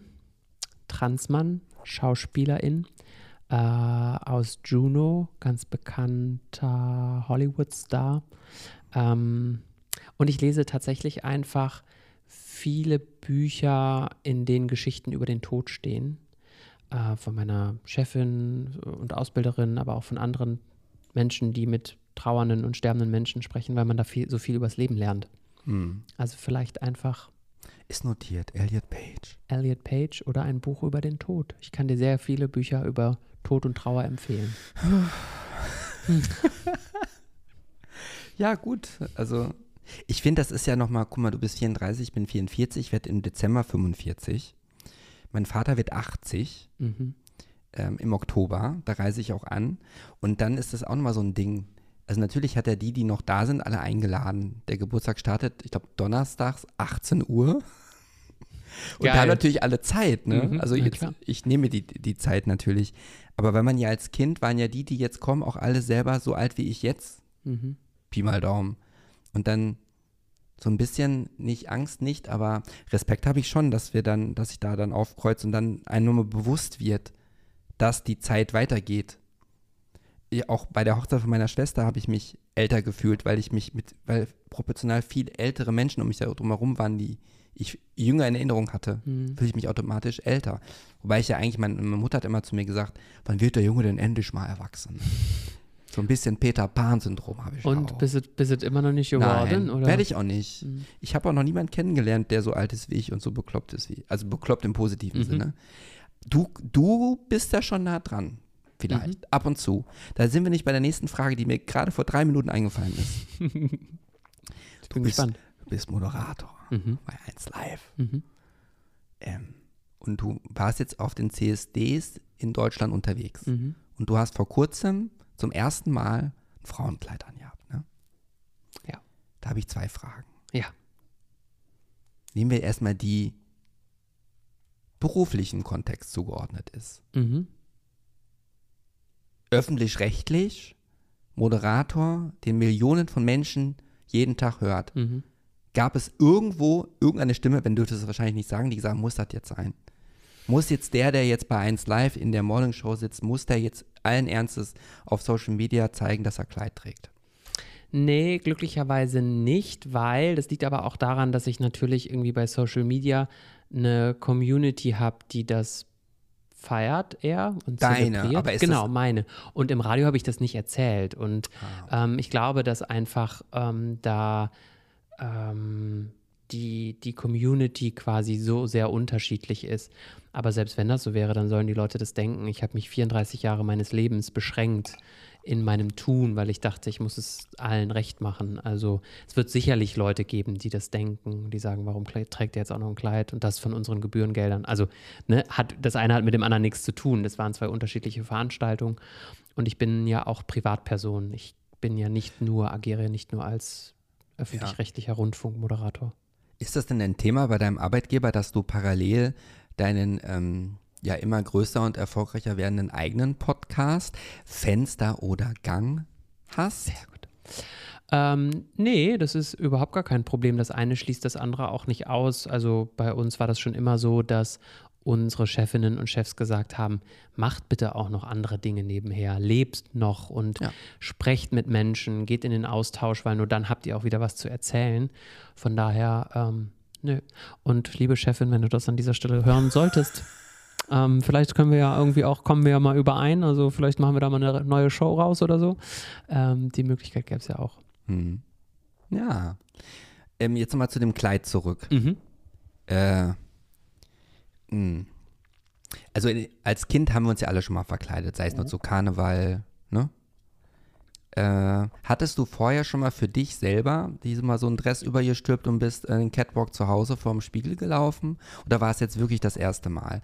Nimm, nimm uns doch mal zurück in deine, ups, direkt Schluck aufbekommen, in deine Historie. Also ich glaube, als Kinder machen wir das sehr, sehr häufig. Ich hatte ganz oft früher. Sag mal Teenager, Kind ist jetzt ja langweilig, ja. Mm, ich, hm, ich hatte oft, meine Mutter hatte so ganz hässliche Riemchensandalen aus so bordeauxfarbenen Stoff mit ein so einer Schnalle. Die habe ich öfter getragen, bin damit rumgelaufen durch die Wohnung, wenn keiner da war. Ähm, Klamotten oder Kleider nicht, das habe ich mich oft dann nicht getraut. Ich habe viel getanzt. Also ich bin so sozialisiert mit dem Musikgeschmack meiner Mutter. Ich habe immer zu Whitney Houston, äh, ähm, Eros Ramazzotti, äh, Mariah Carey, Ricky Martin, äh, Lisa Stansfield getanzt, Simply Red. Und das war schon sehr, das habe ich schon sehr exzessiv ausgelebt. Aber ähm, Frauenklamotten oder was heißt Frauenklamotten? Ne? Wer definiert äh, überhaupt, was Frauen- und Männerklamotten sind? Aber Röcke und Kleider, formuliere ich es mal besser so, ja. habe ich schon sehr häufig an Karneval getragen. Karneval. Karneval, sehr häufig. Hattest du den Gedanken vielleicht heute auch hier in einem Kleid oder Rock aufzukreuzen? Nee, weil ich finde das gar nicht immer unbedingt so Wobei doch, eigentlich ist es sehr bequem, weil es einfach so schön luftig ist. Aber hochschieben, ich, hochschieben. schon kann gepinkelt werden. nicht, nur, Oder nicht, nicht nur gepinkelt, auch gepimpert. Ähm, ja, ähm, nee, ich habe aber, glaube ich, einfach noch nicht so viel Röcke und Kleider in meinem Everyday äh, Kleiderschrank-Sortiment. Ich weiß aber auch gar nicht, ob ich das will. Mhm. Also ich, weil es geht ja tatsächlich darum, um Genderfluidität und wer sagt, was männlich und weiblich ist. Und ähm, ich sage auch immer, ich möchte keine Frau sein. Ich bin und werde sehr wahrscheinlich keine Transfrau, ähm, sondern ich liebe meine männlichen Anteile. Ich liebe meine Brusthaare. Äh, ich liebe meinen Penis. Auch äh, den. So, also, und ich liebe, ich liebe es auch einfach, einen Look wie heute zu tragen mit einer Jeansjacke und einer Jeanshose. Ähm, das heißt, ich brauche das gar nicht irgendwie immer. Hätte Benjamin Bauer, Benjamin, Benny Bauerdick oder darf ich auch Benjamin sagen? Klar, meine Mutter sagt das, hat das immer gesagt, Benjamin. wenn sie böse war. Yes, genau. Hätte der Benny vor zehn Jahren das genauso gesagt wie du jetzt? Auf gar keinen Fall. Nee. Der hätte auch, der hätte vermutlich gesagt, ich bin total offen, alle dürfen sich die Nägel lackieren und äh, Röcke und Kleider tragen, aber ich, nein, das will ich nicht. So, also ich glaube, ich hätte vor zehn Jahren es allen erlaubt und es auch forciert, es zu tun oder Zugesprochenes zu tun, aber mir selbst nicht. Und was hast du dich noch nicht getraut, was du aber eigentlich insgeheim doch mal gerne tun würdest? Gute Frage. Hm. Hm. Also ich zum Beispiel, also jetzt wegen äh, RuPaul's Drag Race Germany, hatte ja auch meine Phase, wo ich sieben Monate als Drag durch die Gegend getingelt bin auch angesprochen wurde und darum gebeten wurde, mich zu bewerben. Möchte ich an der Stelle kurz mal oh, sagen. Ich für auch, Drag Race? Ja. Oh. Ich war bei dem äh, Dragfest in äh, Kreuzberg, war mhm. ich zu Gast letztes Jahr. Mhm. Was letztes Jahr, vorletztes Jahr, letztes Jahr. Genau. Äh, und das war schon etwas, was ich mal ausprobieren wollte. Mhm. Und ich mhm. bin, ähm, war ja dann auch mit, ähm, den, mit den Duck Tapes mhm. Girls, äh, habe ich auch beim Weihnachtsmusical mitgewirkt und stand ja auch erstmalig auf einer Bühne. Mhm hat auch meine 19 ähm, Einsätze, Gesprächsanteile. Und da hatte ich immer Schiss vor und wollte es trotzdem immer mal gemacht haben. Und ich bin so froh, dass ich dann über diesen Umweg dann das tun konnte. Mhm. Und das wäre etwas so jetzt ne, als Beispiel, ne, wo ich dich gefragt habe, was würdest du gerne tun, aber hast dich noch nicht, noch nicht getraut, du hast gehabt die Möglichkeit und nicht. Das wäre für mich, war das so ein Ding, bin ich froh, dass ich das, und ich hatte wirklich Schiss, ne, als mhm. die Bühne, der Vorhang aufging und ich dachte, okay, ich werde versagen in jeglicher Hinsicht. Und ist alles gut gegangen. Und, und was ist denn das bei Herrn Bauerdick da? Mm, Kann ja auch also, was ganz anderes sein. Ja, ich glaube, also ich habe tatsächlich, kenne ja auch einige Drag Queens, äh, einige Queens inzwischen in Köln und ähm, tatsächlich auch immer mal gesagt, irgendwann müsst ihr mich mal komplett aufdragen tatsächlich. Also ich hätte, da hätte ich schon noch mal einmal richtig Bock drauf zu sehen, wie sieht Danny Dauerdick aus äh, in Drag. Äh, I don't know, ich habe mir noch keinen Namen überlegt. ähm, das fände ich schon super spannend, weil das sind ja einfach. Aber das würde ich ja, das wird ja für dich, wäre das jetzt ja kein großer Act, ne? Also das wird, du müsstest ja nicht deine Komfortzone verlassen, ne, um das zu tun, oder? Nee, ich glaube auch, weil Drag ja auch, das sagen ja auch Queens, ja auch eine Form von Schutz ist und eine Form von Rolle, die man spielt. Das heißt, wenn mich jetzt jemand aufdragen würde, richtig mit einer großen ja. Perücke und so, man würde mich nicht erkennen. Das heißt, wenn ich dann irgendwo ins Corner in Köln gehe oder ins Schwutz in Berlin, whatever, dann würde keiner wissen, dass ich das bin. Das heißt, ich könnte das ja. Dann zählt das nicht. Dann zählt das nicht. Zum Beispiel in Berlin gibt es auch die Schlagernackt-Party mhm. im Schwutz, mhm. wo man Schlager spielt und nackt ist. Mhm. War ich noch nicht. Würde ich auch nicht. Puh, ich hasse auch beides. Also Schlager und nackt in der Öffentlichkeit. Also das hat lange gedauert, bis ich es geschafft habe, in die Sauna zu gehen. Ah, ja. Also in einen, also ohne Sex, in eine ganz normale Sauna zu gehen. Ich habe lange Jahre super krasse Probleme mit meinem Körper gehabt. Das habe ich auch ganz gut in den Griff bekommen mit Hilfe von Therapie, aber ich fühle mich nicht so wohl, als dass ich jetzt irgendwo nackt im Schwutz zu Schlagermusik rum rumlaufen würde. Nee, da bin ich raus. Du. Aber hm, Bungee-Jumpen vielleicht. War ich auch noch nicht. Ich war auch noch nicht äh, Fallschirmspringen, den Klassiker habe ich auch noch nicht gemacht. Ja, habe ich, hab ich mich auch noch nicht getraut. Man sagt ja, dass wenn man so krasse Erlebnisse, wo das Adrenalin so richtig in die Höhe schnellt, wenn man das mit einem, einer zweiten Person, das verbindet einen, ne? Das schweißt einen zusammen. Mhm. mhm. Vielleicht sollte ich mit meinem nächsten Date mal irgendwie sowas machen. Und dann steht auch die Heirat, Hochzeit bevor. Ja. Aber es ist also tatsächlich auch so, dass es wirklich krassen, also krass Adrenalin gibt. Ne? Also ich hab, musste neulich fürs Radio vom 10-Meter-Brett springen und das ist ja eine Lappalie im Vergleich zu einem Bungee-Sprung irgendwie. Ne? Aber das hat so viel Energie freigesetzt. Tolle Badehose hat es auch an. Habe ich auch zum ersten Mal gemacht. Ich habe zum ersten Mal so einen, wie heißt das? Hast du eine Speedo, Adidas? darf man nicht sagen, Speedo, weil das ist eine Marke. Ja, war eine ja, Adidas. Hier, ja, schwarze Adidas mit den Streifen an der Seite, ne? Ja, ja nee, ich halt habe das noch so verschwommen. So ein hautenges Ding halt, so ein Dreieckshöschen. Ja, ja. Wie nennt man das denn? Badeslip. Ja. Badeslip. Ich habe mich das nie getraut, weil ich dachte, ich habe den Körper nicht dafür und die Beule sieht vielleicht nicht schön aus und äh, habe halt keine Modelmaße so. Ähm, das habe ich auch dieses Jahr zum ersten Mal gemacht. War es befreiend am Ende? Ja, und ich, habe jetzt schon zu meinem Freund gesagt, die nehme ich jetzt mit, wenn wir in Urlaub fliegen. Hör mal, da liege ich jeden Tag mit am Strand. Jetzt ähm, müssen wir nochmal springen. Du hast ja gesagt, äh, während deiner Ehe ist dir bewusst geworden, dass äh, den Rucksack des Lebens, den du trägst, dass du den erstmal verarbeiten musst und dass das im Rahmen dieser Ehe oder so ähnlich hast du es ja gesagt, äh, dass das dem vielleicht im Wege steht. Jetzt hast du ja gesagt, dass du wieder einen Freund hast. Mhm. Wie lange hast du den jetzt denn schon? Mh, mm, relativ nahtlos angeschlossen damals an die Trennung. Ähm, das war aber auch so ein Rantasten. Also es gab auch nie so einen Moment, wo wir gesagt haben, willst du mit mir gehen? Ja, nein, vielleicht. Jetzt sind wir zusammen. Deswegen gibt es da kein so ein richtiges Startdatum. Aber tatsächlich jetzt so, ich hm. würde sagen, einige Jahre. Freut mich. Wirklich. Der war übrigens mit mir auf dem Event, wo wir uns zum ersten Mal quasi ah, kennengelernt ja, haben. Ja, ja. Ja, und dummerweise kann ich das jetzt gar nicht mehr so. ähm, nun kennt man oder viele, ich muss das nochmal kurz unterstreichen. Ich mhm. habe ja noch nie jemanden zu Gast gehabt, den Millionen jeden Tag hören. Das heißt, jeder hat von dir ein bestimmtes Bild auch im Kopf, ne? Und meint dich vielleicht auch zu kennen. Jetzt, jetzt auf den Menschen geschaut, ne? Benny Bauer Dick. Mhm. Was glaubst du, ist äh, die Eigenschaft an dir, wo dann Personen, die dich sehr gut kennen, auch mal ordentlich dran zu knacken haben? Mm, gute Frage.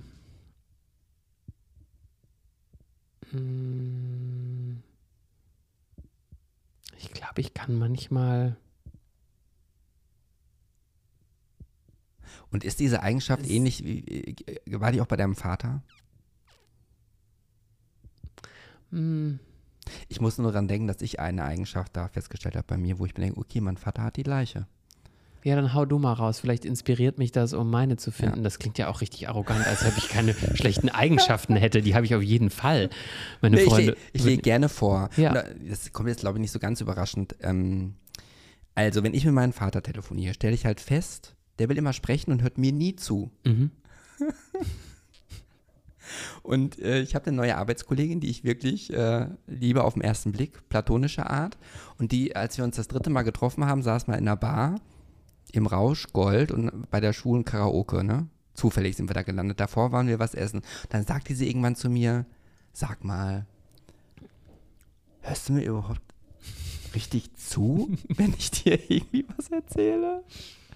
Und ich so, ja, ja, natürlich, aber das stimmt. Manchmal, wenn ich wirklich, wenn, wenn, was ich eben auch schon sagte, das ist auch schon ein Frühstadium von Alzheimer, wenn ich dann gedanklich schon bei einem anderen Thema bin, was ich besprechen will, mhm. ertappe ich mich dabei, dass ich eine Tendenz habe, und das ist schön, dass ich das jetzt üben kann mit solchen Gesprächen, mhm. dieses aktive Zuhören, wo ich dachte, das kann ich. Ich habe das Gefühl, das verlässt mich immer mehr, je älter ich werde. Ist das nicht furchtbar?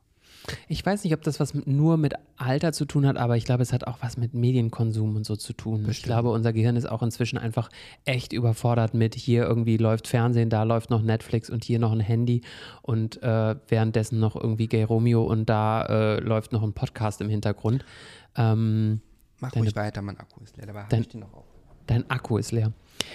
Ähm, der Kamera-Akku. Gut, das spricht auch dafür, dass ähm, schon dass wir schon ein bisschen reden, ne? Bisschen, ich würde ja. auch mal sagen, so anderthalb Stündchen haben wir gleich schon voll. Ähm, ich, ich, ähm, glaube, das hat einfach auch was mit echten, mit einer absoluten Überforderung zu tun, dass man, also ich kann auch nur ganz schwer inzwischen Serien gucken, ohne dabei irgendwie am Second Screen zu hängen und mich durch Social Media zu scrollen. Und das hat ja auch was damit zu tun. Ähm, aber interessant, weil ich glaube, das ist vielleicht auch eine Eigenschaft, die kann ich im beruflichen, in der Trauerbegleitung, Podcast und so kann ich die total gut, so richtig konzentriert zuzuhören und Nachfragen zu stellen. Aber vielleicht gerade weil ich das beruflich so viel mache, mache ich das vielleicht privat manchmal. Hm. Aber manchmal auch nicht. Ich wollte jetzt erstmal sagen, danke, dass du jetzt aufgrund deiner Argumentation die Schuld von meinen Schultern genommen hast. Absolut. Weil Schuld, was ist der Schuld braucht kein Mensch. Schuld ist sowas Beschissenes. Also ja, Schuld ist irgendwie so, ist ein doofes Wort. So, und welche Eigenschaft ist es jetzt bei dir? Bist du der, der die Zahnpasta nicht zudreht? Das ist jetzt sehr, sehr banal, aber bist du ordentlich? Nee, ich bin gar nicht ordentlich. Ich auch nicht. Ich, ich bin gar nicht ordentlich, aber das ist keine Eigenschaft, die meine FreundInnen zur Weißglut treibt, sondern die sagen eher so, ja, mach doch, wen, wen stört's denn? Hm. Ja, vielleicht gibt's ja auch nichts.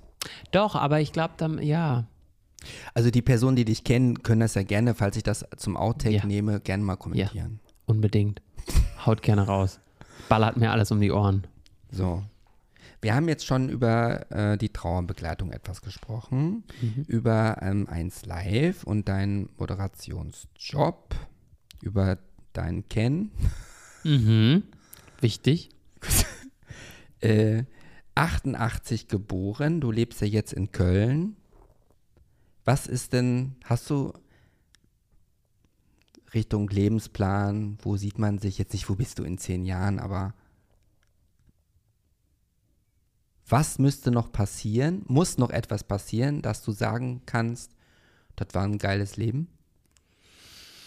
Ähm, ich möchte, das klingt immer sehr pathetisch, aber das ist, liegt auch daran, dass wir auf solche Themen in der Trauerbegleiterausbildung so extrem gucken. Ich möchte weiter mutig bleiben, mich den Herausforderungen des Lebens zu stellen. Das ist das Einzige, was ich, was ich mir wünsche das finde ich das so schön, dass du das gesagt hast. Das ertapp, da ertappe ich mich auch bei und das sagen ja auch ganz viele, die auch älter werden oder von den Therapeuten auch. Je älter man wird, umso weniger abenteuerlustig wird mhm. man. Ne? So mhm. Sicherheitsgefühl wird immer größer, was man gerne ergaunern möchte und man traut sich weniger. Und aber wenn du Abenteuerlust sagst, ich benutze das Wort selber auch total häufig, ich habe das neulich auch noch, ähm, war das großes Wort. Ich mache auch noch eine Tanztherapie neben Gesprächstherapie. Da war das auch so im Raum. Also ich mag dieses Wort, aber Abenteuerlust verbindet immer was mit was Neuem oder ja. irgendwie so. Ich finde eher den Mut zu haben, immer wieder zu gucken, was wirft mir das Leben vor die Füße und was mache ich daraus. Das ist, glaube ich, eher so das, was ich noch mehr meine von jeden Tag aufs Neue mal kurz innezuhalten, zu gucken, möchte ich so noch weitergehen oder bin ich irgendwie von meinem eigenen Lebensweg ja. gerade abgekommen? Und das ist gar nicht so einfach. Das klingt so banal und das ist, ja. Ähm, ja. Das, das glaube ich auch, dass, dass viele sich einfach treiben lassen von den Begleitumständen, in denen sie gerade gefangen sind mhm. und dann nicht mehr rauskommen, mhm. bis in den letzten Atemzug nehmen. Voll, ja. Hm. Deswegen ist auch manchmal, wenn man so also, ich wurde ja, glaube ich, zweimal rausgekickt aus meinen Jobs mindestens. Einmal tatsächlich auch beim, beim Fernsehen. Äh, aber eigentlich sind das immer tolle Momente gewesen, wenn man so richtig mit dem Kopf in den Kackhaufen gedrückt wird, mhm. weil dann muss man ja noch mal was ändern. Währenddessen fühlt es sich halt doof an, ne? mhm. ne? aber jetzt hast du ja, wenn man das jetzt so 14 Jahre Radio, 8,5 Jahre 1 Live, zumindest in dieser Schiene, lief ja dann alles nach Plan und geordnet, ne? Hm, das klingt, glaube ich, so, wenn man es so zusammengefasst sagt, aber das war auch nicht immer so. Also das war schon ein ständiges Auf und Ab und auch ein ständiger Kampf, ehrlicherweise, da heute zu sein, wo ich bin. Also man denkt so, der hat beim Lokalradio angefangen, jetzt macht der da die Morning Show. Die achteinhalb Jahre bei 1 Live waren auch geprägt von vielen Selbstzweifeln und kleinen Erfolgen, Misserfolgen. Hm. Hm wenn du, ähm, und verzeih, dass ich wieder das Thema so sprungartig wechsle, wenn du jetzt keinen Freund hättest mhm. und äh, würdest jemanden kennenlernen und du müsstest jetzt den Ort für das erste richtige Date festlegen? Wo würdest du mit dem Freund hingehen? Und sag jetzt nicht, ja, kommt auf den Freund, der mit dafür Interessen hat. Was ist so dein Geheimtipp für das perfekte erste Date? Minigolf. ich, ich würde immer sagen Minigolf, auf gar keinen Fall essen gehen. Ähm, ein Bekannter von mir, Grüße an dieser Stelle an Simon, hat tatsächlich mal gesagt, er, er findet Menschen, die beim ersten Date essen gehen, sind Psychopathen. Ähm, ich finde das auch schwierig, aber beim Minigolf, da musst du dich A nicht die ganze Zeit angucken und B lernst du, glaube ich, so viel über den Menschen. Ist da jemand ehrgeizig? Ist jemand verspielt? Ist jemand vielleicht auch ein bisschen sportlich? Ähm, und kann ja auch über sich selber lachen. Also ich glaube, irgendwie sowas, wo man so sportlich ein bisschen aktiv werden muss, ist, glaube ich. Ich fand erst die Antwort total doof, aber jetzt, wo du das erklärt hast, finde ich es gar nicht ne? so schlecht. Ja. Naja, weil es darf halt auch nicht zu sportlich sein, weil das ist nämlich. Ja, Klettern wäre wieder zu krass, ne? Ja, und dann ist es auch, dann kann der eine das und der andere nicht und dann ist man frustriert. Jetzt, Jetzt ist, ist mein Akku leer. Akku ist erschöpft. Ich glaube, der geht doch maximal zwei Stunden. Okay. Kannst Soll du denn noch? Wir können auch so langsam auf die Zielgerade abbiegen. Ich ja. wechsle nur mal kurz deinen Akku. Ja, wechsel meinen Akku. Für deinen Gedanken ruhig fort, ich, während ich, ich erzähle, über dich steige. Ich erzähle einfach weiter, äh, während du über mich steigst. Ähm, ich finde dann tatsächlich auch, oder es gibt ja eben auch sowas wie Kino. Warum, warum Kino? Da kann man sich überhaupt nicht miteinander unterhalten. Und sportlich aktiv werden ist auch schwierig. Also ich bleibe irgendwie, oder ich, ich, ich habe da schon so oft drüber gesprochen, wir haben das auch mal zum Thema gemacht, tatsächlich mal morgens im Radio. Und ich bleibe immer dabei, Minigolf ist irgendwie eigentlich die das Geilste. Oder, ja, ich weiß nicht, gibt es irgendwie, weil weißt du, wenn du sowas machst wie äh, Jetski fahren oder hier, wie heißt es, Wasserski oder so, das ist wieder so, das kann dann einer und der andere kann es nicht. Und das ist dann schon wieder, ist schon wieder viel zu viel Gefälle. Aber Minigolf kann keiner. Und ob man Minigolf kann oder nicht, ist so völlig wurscht. Leuchtet rot? Leuchtet rot, läuft wieder. Ja, mit der Anfangspunkt. Hallo. Schönen guten, okay. schönen guten Tag, hallo. Minigolf. Also Minigolf. versucht es doch mal mit Minigolf. Nee, ich finde auch Kino, wenn man sich nicht zu sagen hat, das einzige dieser Moment, nimmt er jetzt die Hand oder nicht? Drücke ich ja. seinen Kopf runter oder nicht? Mm, ja, ja, oder Hattest es gab du doch irgendwann schon mal Sex im Kino? Äh, fast. Fast. Definiere fast. War der Penis draußen, ja oder nein? Nee, wir sind dann gegangen. Wir sind das dann war, gekommen. Nein, nein, nein, wir sind, nee, wir sind dann gegangen, weil wir auch, weil der Film auch irgendwie doof war. Und wir waren beide so horny, dass wir so, so, so viel aneinander rumgespielt haben, dass wir gesagt haben, was für ein Scheißfilm, wir gehen jetzt einfach. Kennst du jemanden, der jemals den Popcorn-Tütentrick gemacht hat? Ich wollte das auch gerade also, sagen. Ich kenne niemanden, aber ich dachte irgendwie, eigentlich wäre das ganz geil, das wirklich mal zu. Kennst du jemanden? Nein, kenne ich nicht. Wo hattest du denn dein letztes Date? Wenn wir jetzt schon bei guten Orten für Dates sind. Mal deine Couch. Also ich gehe am Samstag Pedal-Tennis spielen. Was ist das? So wie Tennis, nur mit einem kleineren Feld, einem anderen Schläger Ah. Man darf es eigentlich nur zu viert spielen, wusste ich nicht. Ich habe einen Platz äh, für zwei Personen reserviert. Das ist aber auch kein wirkliches Date. Die Person hat ja auch einen Freund. Das wollte ich hier auch nicht zum Podcast-Thema machen. Deswegen werde ich das nicht weiter ausführen. Ah, Mist, äh, aber mein letztes, mein letztes Date war auf der Couch. Auf der Couch seit Jahren. Ich wollte ja eigentlich äh, in meinem nächsten äh, Monolog-Podcast tatsächlich Grinder wieder löschen. Das mhm. war mein, mein Grinder-Date mit einem, ja, der, ja, es war ganz nett, aber. Weiß der, dass du diesen Podcast machst? Ich habe nicht gesagt, wie der Podcast heißt. Okay. Er, er, hat auch nicht gefragt, wie er heißt. Also, weiß der, wie du mit Klarnamen heißt? Nein. Okay. Der weiß auch nicht meinen Podcastnamen. Okay. Gray Young weiß er nicht. Ja, er weiß, wie ich klar heiße, weil er man, hat er geklingelt. Aber weißt du, was, was mir mal Verrücktes passiert ist? Vor Jahren habe ich an Karneval einen Gartenzwerg kennengelernt in der Kneipe. Und der war mit seinem Partner da. Und ich war auch in einer Partnerschaft, glaube ich. Ich weiß, frage mich nicht, ich weiß es nicht. Oder in einer offenen Partnerschaft zu dem Zeitpunkt. Und wir haben auf jeden Fall super krass geflirtet und auch ein bisschen gebürzt, so wie das halt an Karneval sein muss, aber auch ein bisschen mit Zunge gebürzt. Und das war auf jeden Fall ein ich weiß nicht, wir haben Stunden miteinander verbracht. Also aber auch so mit seinen Freundinnen und es war irgendwie ein cooler Abend. Und er wusste nur, dass ich Benny heiße. Und dann schreibt mich irgendwann ein paar Tage später jemand über meine offizielle Instagram-Page an und sagt, hey, hier ist der Gartenzwerg. Ähm, oder kann das sein, dass du am Wochenende mit jemandem, ne, mit einem Gartenzwerg rumgeknutscht hast? Und ich dachte, das kann doch nicht euer Ernst sein. Ich habe nur gesagt, dass ich Benny heiße und aus Köln komme. Und dann hat der Benny Köln gegoogelt und dann kamen natürlich direkt meine ganzen Fotos. Und äh, danach war ich dann beim Online-Dating eine ganze Zeit nur noch Bastian. Ja, besser ist das. Ja. Also bei mir ist es ja der Fall, also sagen wir mal so, äh, oftmals, bevor eine Person sich mit dir treffen will, will sie ja alles. Ehr ehrlichste Bilder sehen. Deine Kontoauszüge. Kontoauszüge. Na, davor kommt ja erstmal Arsch, Penis, meistens Penis. Und ich ähm, habe solche Bilder ja mal gehabt, würde sie auch jetzt theoretisch auch teilen, weil ich mich dafür ja auch nicht schäme, was ich verschicke, mache ich aber nicht mehr ich meine, das muss ja für dich, ich meine, es wäre ja schon ungünstig, wenn irgendwie das äh, Pamela Anderson Sexvideo von Benny Bauerdick durch YouPorn geistern täte. Oder tut es das?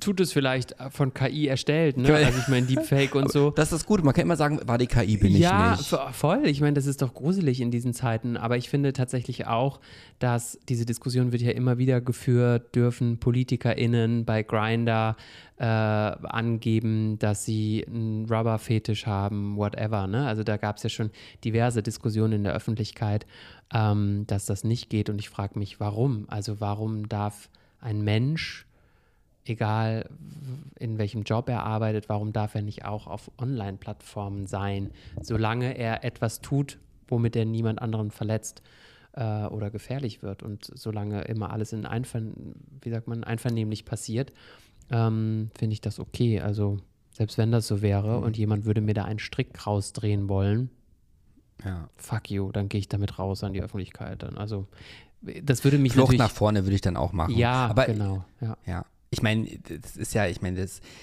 du bist ja nochmal eine ganz äh, andere äh, Kategorie. Ähm, jetzt bei mir, ich, also als ich jetzt auf dem vollsten Straßenfest war in Berlin mit der Rosa, äh, kam mir eine Person auf mich zu und hatte mich erkannt und hat gesagt, äh, du bist doch der von dem Podcast und hat mir einen Kuss auf die Wange gegeben und meinte, und du bist sehr hübsch. So.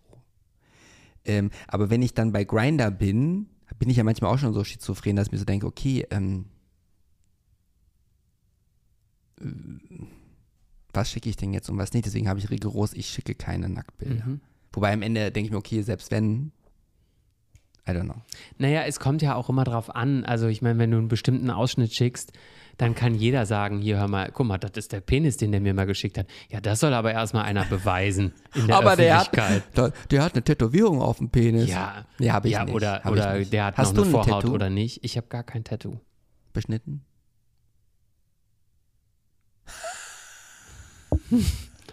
Muss ja nicht drauf an. Nein, ich, nein. nein. Äh, ich habe gerade überlegt, ob das was ist, über wo man in der Öffentlichkeit drüber sprechen nein, kann. Nein, solltest du nicht.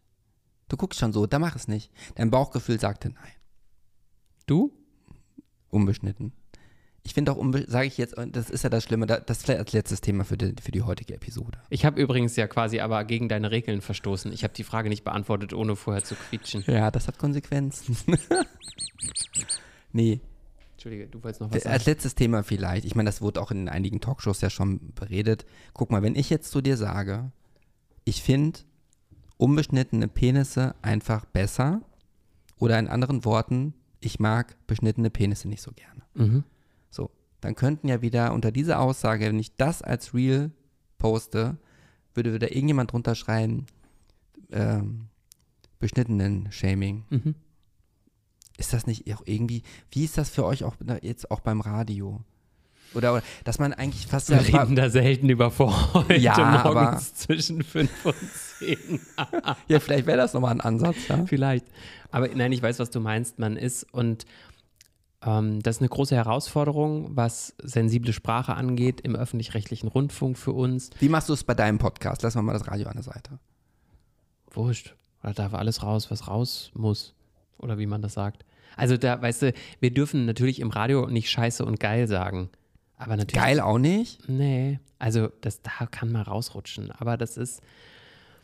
Mhm. Habt ihr dann auch so, so, so Supervisoren, wo ihr dann einmal im Monat antanzen müsst und wo dann gesagt wird, Herr Bauer, also beim Radio bin ich jetzt wieder. Herr Bordick, also äh, vor drei Tagen um äh, 9.99 Uhr, äh, gibt es ja nicht, 9.35 Uhr. Ja, Gibt es da so, also so Qualitätsfeedback-Gespräche, damit ihr noch besser werdet? Habt ihr noch Gesprächstrainings oder irgendwie kreativitätssteigernde? Hm, jeden schon? Tag. Ja, äh, ja, aber. Nein, ja. es gibt jeden Tag eine Konferenz, wo die Sachen aus der Sendung auseinandergenommen werden, tatsächlich. Also da, da finden schon so Sachen statt wie, das war zu lang, an der Stelle war der Gag nicht so gut, aber wir haben tatsächlich auch Coachings, immer mal wieder, ja. Ja, ja also weil klar, man kann sich immer verbessern. Und würdest du lieber die äh, Morning Show eintauschen, wenn ähm, Fenster oder Gang äh, einen Sendeplatz kriegen würde? Ja, 3 Uhr aufstehen ist schon echt hart. Ja. Ja. 3 Uhr aufstehen. Ja, aber wie Domian, äh, also der ging ja erst um 3 Uhr ins Bett. Ne? Ja, aber es ist immer eine Frage, wie der, ich kenne den Biorhythmus von Domian nicht. also hättest du lieber deine eigene Show oder findest du es auch zu zweit ganz schön? Und jetzt nicht diese politischen ich, Antworten. Ich finde es zurzeit ganz schön, aber das ist tatsächlich, man muss einfach fairerweise dazu sagen, 3 Uhr aufstehen, ist einfach krass. Ich habe kaum Glaub ein ich. Privatleben, das mag man kaum glauben, aber. Aber Brusthaare. Aber Brust. so nenne ich meine Autobiografie, die du ja unbedingt mal lesen willst, obwohl es sie noch nicht gibt. Keine, keine, ähm, kein Privatleben, aber Brusthaar. Warum nicht? Ey, geil. Das ist wirklich die Quintessenz meines Lebens. Wie lange, wow. sorry, dass wir das jetzt nicht zu Ende finden, aber gab es eine, wie lange hast du deine Brusthaare rasiert oder hast du sie schon immer so? üppig getragen. Die sind erst relativ Ist spät gewachsen. wirklich? Ja, also die, ja, so irgendwie, also so dicht wie jetzt waren sie lange nicht. Also die sind ja wirklich jetzt inzwischen sehr dicht. Aber ich habe sie mir einmal, und das ist das Ding, ich bin, habe früher mal 20, 25 Kilo mehr gewogen, fast 30 Kilo mehr gewogen. Ähm, und das ist auch kein Bodyshaming, um Gottes Willen, aber ich habe mm, mich dann für einen Typen tatsächlich komplett rasiert und ich habe mich so unwohl gefühlt. Hm. Sind die jetzt gestutzt oder ist da noch mehr? Nee, das ist schön. Das ist. Man entwickelt sich ja weiter. Früher war ich immer so shaved und so, ne? Aber mhm. mittlerweile finde ich Haare gar nicht so verkehrt. Ne? Ich habe mir einmal meinen Schnäuzer, dann bist du wieder dran, Schnäuzer mhm. abrasiert. Ich kam mir vor wie eine Nacktschnecke. Ja, so geht es mir tatsächlich auch. Ja, würde ich nie wieder machen. Ja, nee, das Lippenvolumen lässt auch im höheren Alter nach. Ah, und dann ist das quasi so ein bisschen na? Ja, nee, ich mag den auch. Aber ich muss auch dazu sagen, das kann ich jetzt hier auch sagen, weil ich das sowieso auch schon mal öffentlich gemacht habe, aber ich färbe meinen Schnäuzer. Ich auch. Ja, meiner sieht sonst einfach nicht so schön aus. 60 oder 80? Farbton? Ja. Oh, das muss ich nachgucken. Also nimmst du auch von. Es gibt, glaube ich, nur eine einzige Marke in Deutschland, ja, oder? Bartkoloration. Es gibt ja. ja 60, nee, 40, 60, 80. Und ich, immer wenn ich davor stehe, hm, 80 vielleicht zu dunkel, 60 wahrscheinlich zu hell. Ja, ich, ich Dann nehme ich mal beide mit. Und ich habe meine letzte Färbung, ja, war die 80er. Ja, sieht und, aber sehr natürlich aus. ja, ich lasse das auch nie zu lange einwirken und ich gehe noch mal einmal mit so einem leichten Schwung über die Augenbrauen ah, drüber. Ja, okay. da, muss, da, da bin ich aber, da geht es ganz schnell, ganz dunkel, da muss ich mal direkt. Ja. Nee, da bin ich schon Experte drin. Ach, guck, das hätte, aber bei dir sieht es auch sehr natürlich mhm. aus. Gewusst wie. Jahrelanges Training tatsächlich. Ja. Ich, man soll es fünf Minuten einwirken lassen, ich mache aber nur drei. Okay, ja. Letzte, letzte zwei Fragen. Also ja. letzte Frage an dich und an mich. Mhm. Ich stelle uns beiden. Oh nee, jetzt ist wieder dieser Moment, wo ich dann doch was vergessen habe. Ich wollte, wir waren bei dem Bart-Thema. Ach genau. Jeder muss jetzt noch eine ganz peinliche Geschichte erzählen. Okay. Meine setzt an dem Thema Färben an. Weißt du, mhm. was ich mir mal gefärbt die Schamhaare? Ich habe mir mal die Bartkoloration tatsächlich ähm, unter die Achseln oh. und die äh, Schamhaare gemacht, hier über den. Die, die Ameisenstraße auf dem Weg zum Bauchnabel N oder wo oder wie überm? Nee, die, die, die, die Schambehaarung. Ach so, ja, okay. Also ja. am ja, drüber. Also weil ich finde, ich finde schon, also dass äh, die Farbbrillanz unter den Armen und Intensität als auch im Schambereich ist ja schon eine, ein Signal der Jugend. Ne? Ach, weil die grau geworden ja, sind? Ja, die Pigmentierung lässt ja über die. Ach, Nein, Moment, ich, ich habe aktuell ungefähr keine grauen Schamhaare jetzt da unten. Okay. Aber ich finde, also ich dachte mir, ich probiere das mal aus. In der Wahrnehmung von außen macht es einen Unterschied, wenn die jetzt auf einmal vier Nuancen dunkler sind.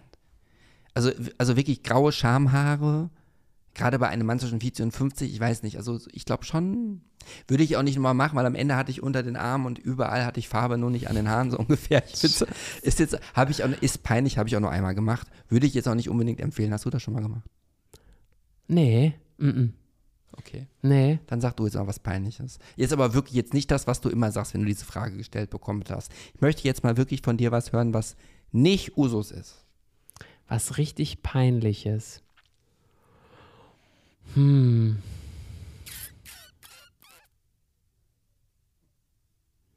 Egal aus welchem Bereich. Ja, völlig egal. Ah, mir fällt was ein. Das war wirklich. Aber das habe ich schon mal erzählt, aber ist egal. Ja, Super Story. Ähm, da habe ich beim Radio gearbeitet und dann wollte ich mit Frau Scholtischik sprechen. Die habe ich angerufen. Ich sage immer den Namen dazu. Ich, sorry, ne? Weil Wer ist das? Sag nochmal kurz. Ich den hm? Frau Scholtischik. Scholtischik. Kennt man die? die? Nein, nein, nein. Die, Achso, ich dachte, die, jetzt nein, eine Politikerin nein, oder Person. Entschuldige, völlig unbekannte Person, okay. aber ich finde diesen Namen Scholtischik einfach schon. Den brauche es für diese Geschichte. Und dann geht jemand ans Telefon und sagt Scholtischik. Dann sage ich, schönen guten Tag, Herr Scholtischik, ich wollte Ihre Frau sprechen. Und dann sagt sie, am Apparat. Und dann sage ich, nein, nein, ich wollte ihren, äh, Ihre Frau sprechen. Und dann sagt sie, am Apparat. Und dann sage ich, ach ja, Frau Scholtischik, ich habe gar nicht, also Mensch, Sie haben eine tolle, warum fangen Sie nicht direkt bei uns hier am Radio, beim Radio an zu arbeiten? So eine tolle Stimme. Das war sehr unangenehm, weil die ganze Redaktion drumherum gelacht hat. Okay. Aber war jetzt auch nicht so peinlich, oder? Nee, ich fand ich, nee, ich es amüsant, jetzt aber war jetzt nicht der Klopper. Dann, wenn du keine weißt, erzähle ich noch eine ganz kurz, ja, ja. was mir mal passiert ist. Ja. Ich habe nicht so viele Handtücher. Mhm.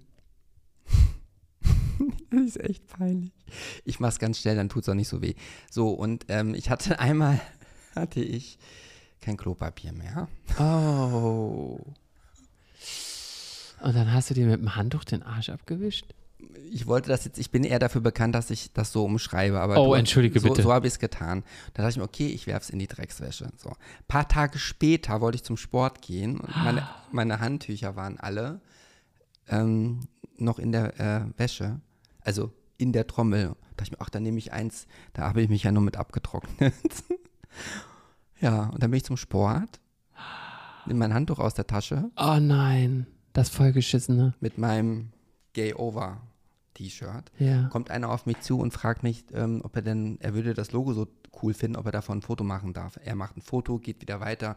Ich wollte gerade meine Stretchübung machen, macht das Handtuch so hin. Dachte ich mir, nicht, dass man das jetzt direkt gesehen hätte. Da dachte ich, nein, das ist ja das, womit ich mit Arsch ah. Und das muss ich sagen, das ist schon eines der peinlichsten, Ui. wirklich peinlichsten Momente, die ich jemals gehabt habe. Was heißt uns, was lernen wir aus dieser Geschichte? Die Moral der Geschichte ist, guck immer, dass er feuchte Tücher. Ja. Oder, oder Zewa, hier so eine Zewa-Rolle. Ja. Ja, mir ist tatsächlich, aber soll ich jetzt doch auch noch eine peinliche Gerne, Geschichte ja, erzählen? Ja, ja, ja, Ich war in Australien, ja, nach dem Tod äh, meines Vaters und meiner Oma und war an so einem wunderschönen Strand und so irgendwie so Gebirgskette und ich konnte in Australien im Outback nur sehr schlecht aufs Klo, weil die haben nur so Plumpsklos, wo man so wo immer steht, Achtung, Krokodile, Schlangen, Spinnen, immer irgendwie wieder die Klappe zu machen. Ich konnte mich nie, nie darüber hocken und habe mich dann in die freie Natur gehockt und ähm, an diesen, mit, wirklich mit Blick auf diesen wunderschönen Strand und aufs Meer und guck dann so nach unten und dann habe ich mir in die Unterhose gekackt, weil ich hatte die nicht weit genug runtergezogen, sondern nur irgendwie so auf Kniehöhe. Dann habe ich genau da reingekotet. Und dann habe ich kurz angefangen zu weinen, weil ich war sowieso irgendwie so rührselig und so. Und dann dachte ich, nee, ich fange jetzt hier nicht an zu weinen. Dann habe ich gelacht, dann habe ich das Ding da raus, rausgeworfen. und, ich, ich, ja. und ja, im nächsten Hostel habe ich die Unterhose gewaschen. Dann. Dann, Aber das war schon dann auch ein paar ich, Tage später. Ich hoffe, die Viskosität war eher fest als flüssig. Sonst ja, glücklicherweise, ja. ja. Ja. Aber das war eine tolle, da habe ich mich jetzt gefreut über die Geschichte. Ja. Das war eine schöne Geschichte. Ja, ach, das ist ja auch halb so wild, ne? Mein Gott. Ja. Ich meine, kacken, kacken tut jeder. Hey, du, ich könnte noch so viele Geschichten erzählen, aber das ist ja. Nee, ähm, wir haben jetzt auf jeden Fall, äh, ich wollte ja immer noch mal den, äh, den Rekord von äh, zwei Stunden noch was. Ne? Also, wir, ich habe wieder nicht geguckt, wann wir angefangen haben. Die Kamera haben wir ja schon gewechselt. Wir sind gut dabei und ich würde in Anbetracht dessen, dass du schon so einen langen Tag hattest. Wurde es mir unendlich viel Freude bereitet, mit dir zu sprechen. Sehr. Am Anfang habe ich gedacht, ich würde krank werden, ja. kurzweilig. Und jetzt denke ich mir, nee, Ich könnte noch endlos. Voll und das, das muss, muss, ich an der Stelle nochmal sagen, wenn ich da mal einmal ins Wort fallen darf. Ne? Mhm, klar, immer. Ich, bisher, bis, bis, bisher kam ich immer an den Punkt, wo ich mental müde wurde, wenn ich mit jemandem gesprochen habe, wo ich gemerkt habe, oh, jetzt wird es schwierig. Noch schwieriger zuzuhören. Mhm. Den Punkt hatte ich bei dir nicht.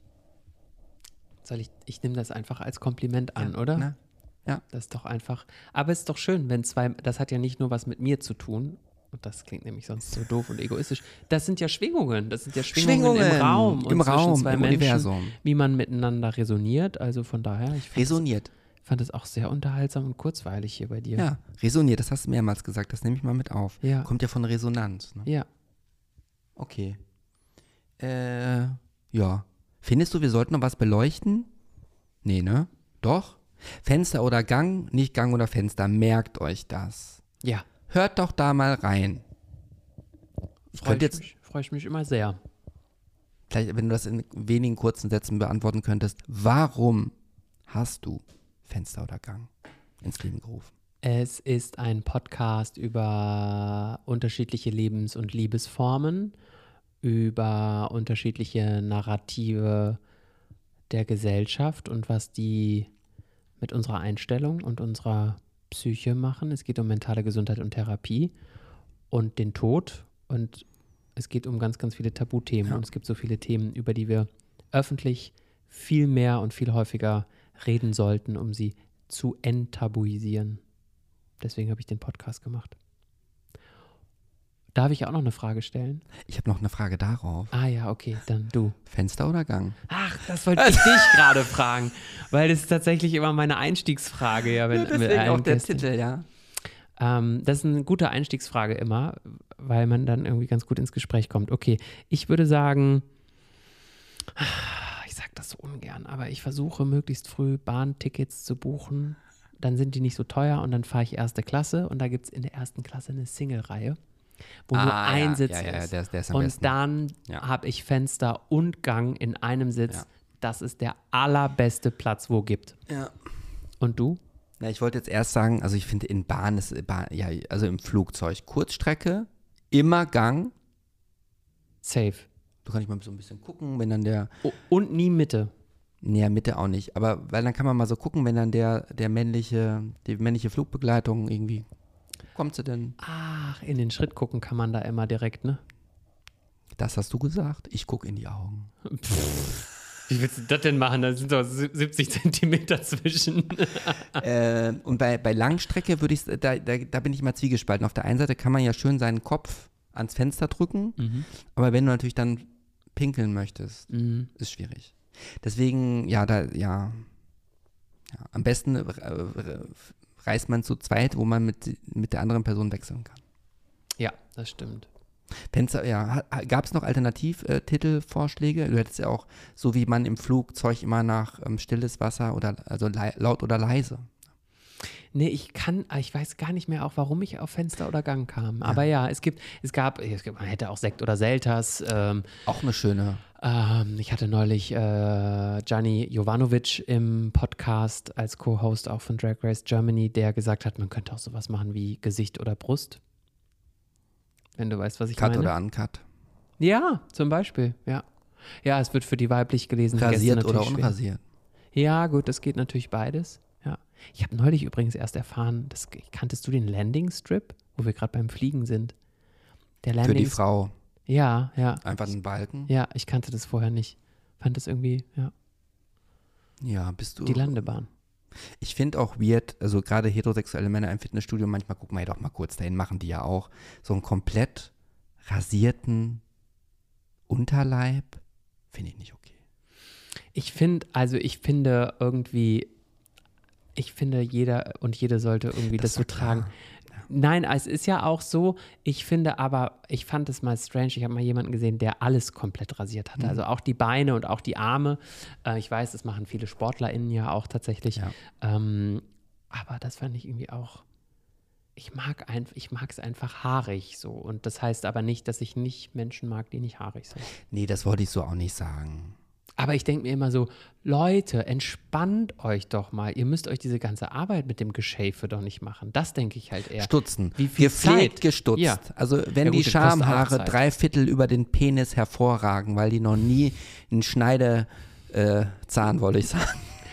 Schneide, Schneidebrett, nee, Schneidekante oder? Ja, du weißt, was ich sagen wollte. So, bevor wir uns jetzt schon wieder aufmachen, äh, die Stunde drei anzureißen, ist jetzt Zeit, sich zu verabschieden, Benny ja. Bauerdick. Ja. Du willst morgen wieder zurück nach Köln? Ja. Hattest heute einen langen Tag? Ja. Ich werde jetzt tatsächlich noch in die Badewanne im Hotel und vielleicht noch einen Aperol Spritz an der Bar trinken und dann. Pass aber auf, du weißt, was mir Whitney Was dann? Was? Whitney Houston. Nee, muss jemand ah, Bade, Hotel so. und Badewanne. Pass oh, auf. stimmt, aber die hat Rotwein getrunken, glaube ich, ne? Ja, und Bobby Christina ist doch auch, auch in der Badewanne umgekommen, oder? Ich gehe nicht mehr baden. Du hast es mir madig gemacht. Na, vielleicht musst du halt einen Aperol Spritz trinkst du vorher oder nachher. Ja, oder ich mache eine Standleitung zur Rezeption. Na, oder du gehst live auf Insta. Ah, auch schön. Guter Gedanke. Ja, finde ich auch schön. Mensch, man muss doch einfach mal dann ein Ende fassen. Ja, ja. Möchtest du noch einen Gruß an die Zuhörenden loswerden?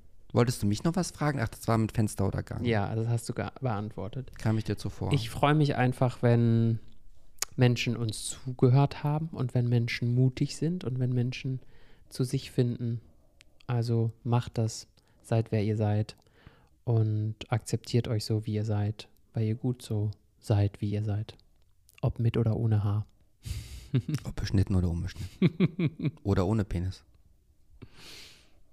Ja. Nee, das war, nee, ich wollte das jetzt gar nicht so ins, das, dieses Komödiantische wollte ich da jetzt gar nicht draufsetzen am Schluss. Ich fand das ein sehr schönes Schlusswort. Das kann ich genauso unterschreiben, deswegen halte ich mich kurz und knackig und verbleibe, wie ich schon in den Episoden zuvor. Ein dicken Knutscher aus der Hauptstadt, euer Gray. Und. Muss ich jetzt meinen Namen sagen? Ja. Benny. Bis zum nächsten Mal. Tschüss. Das war Gay Over. Ich freue mich auf dein Feedback zu dieser Episode und danke dir fürs Lauschen. Teile diese Folge gerne mit deinen Freunden, bleib gesund und munter und hoffentlich bis zum nächsten Mal.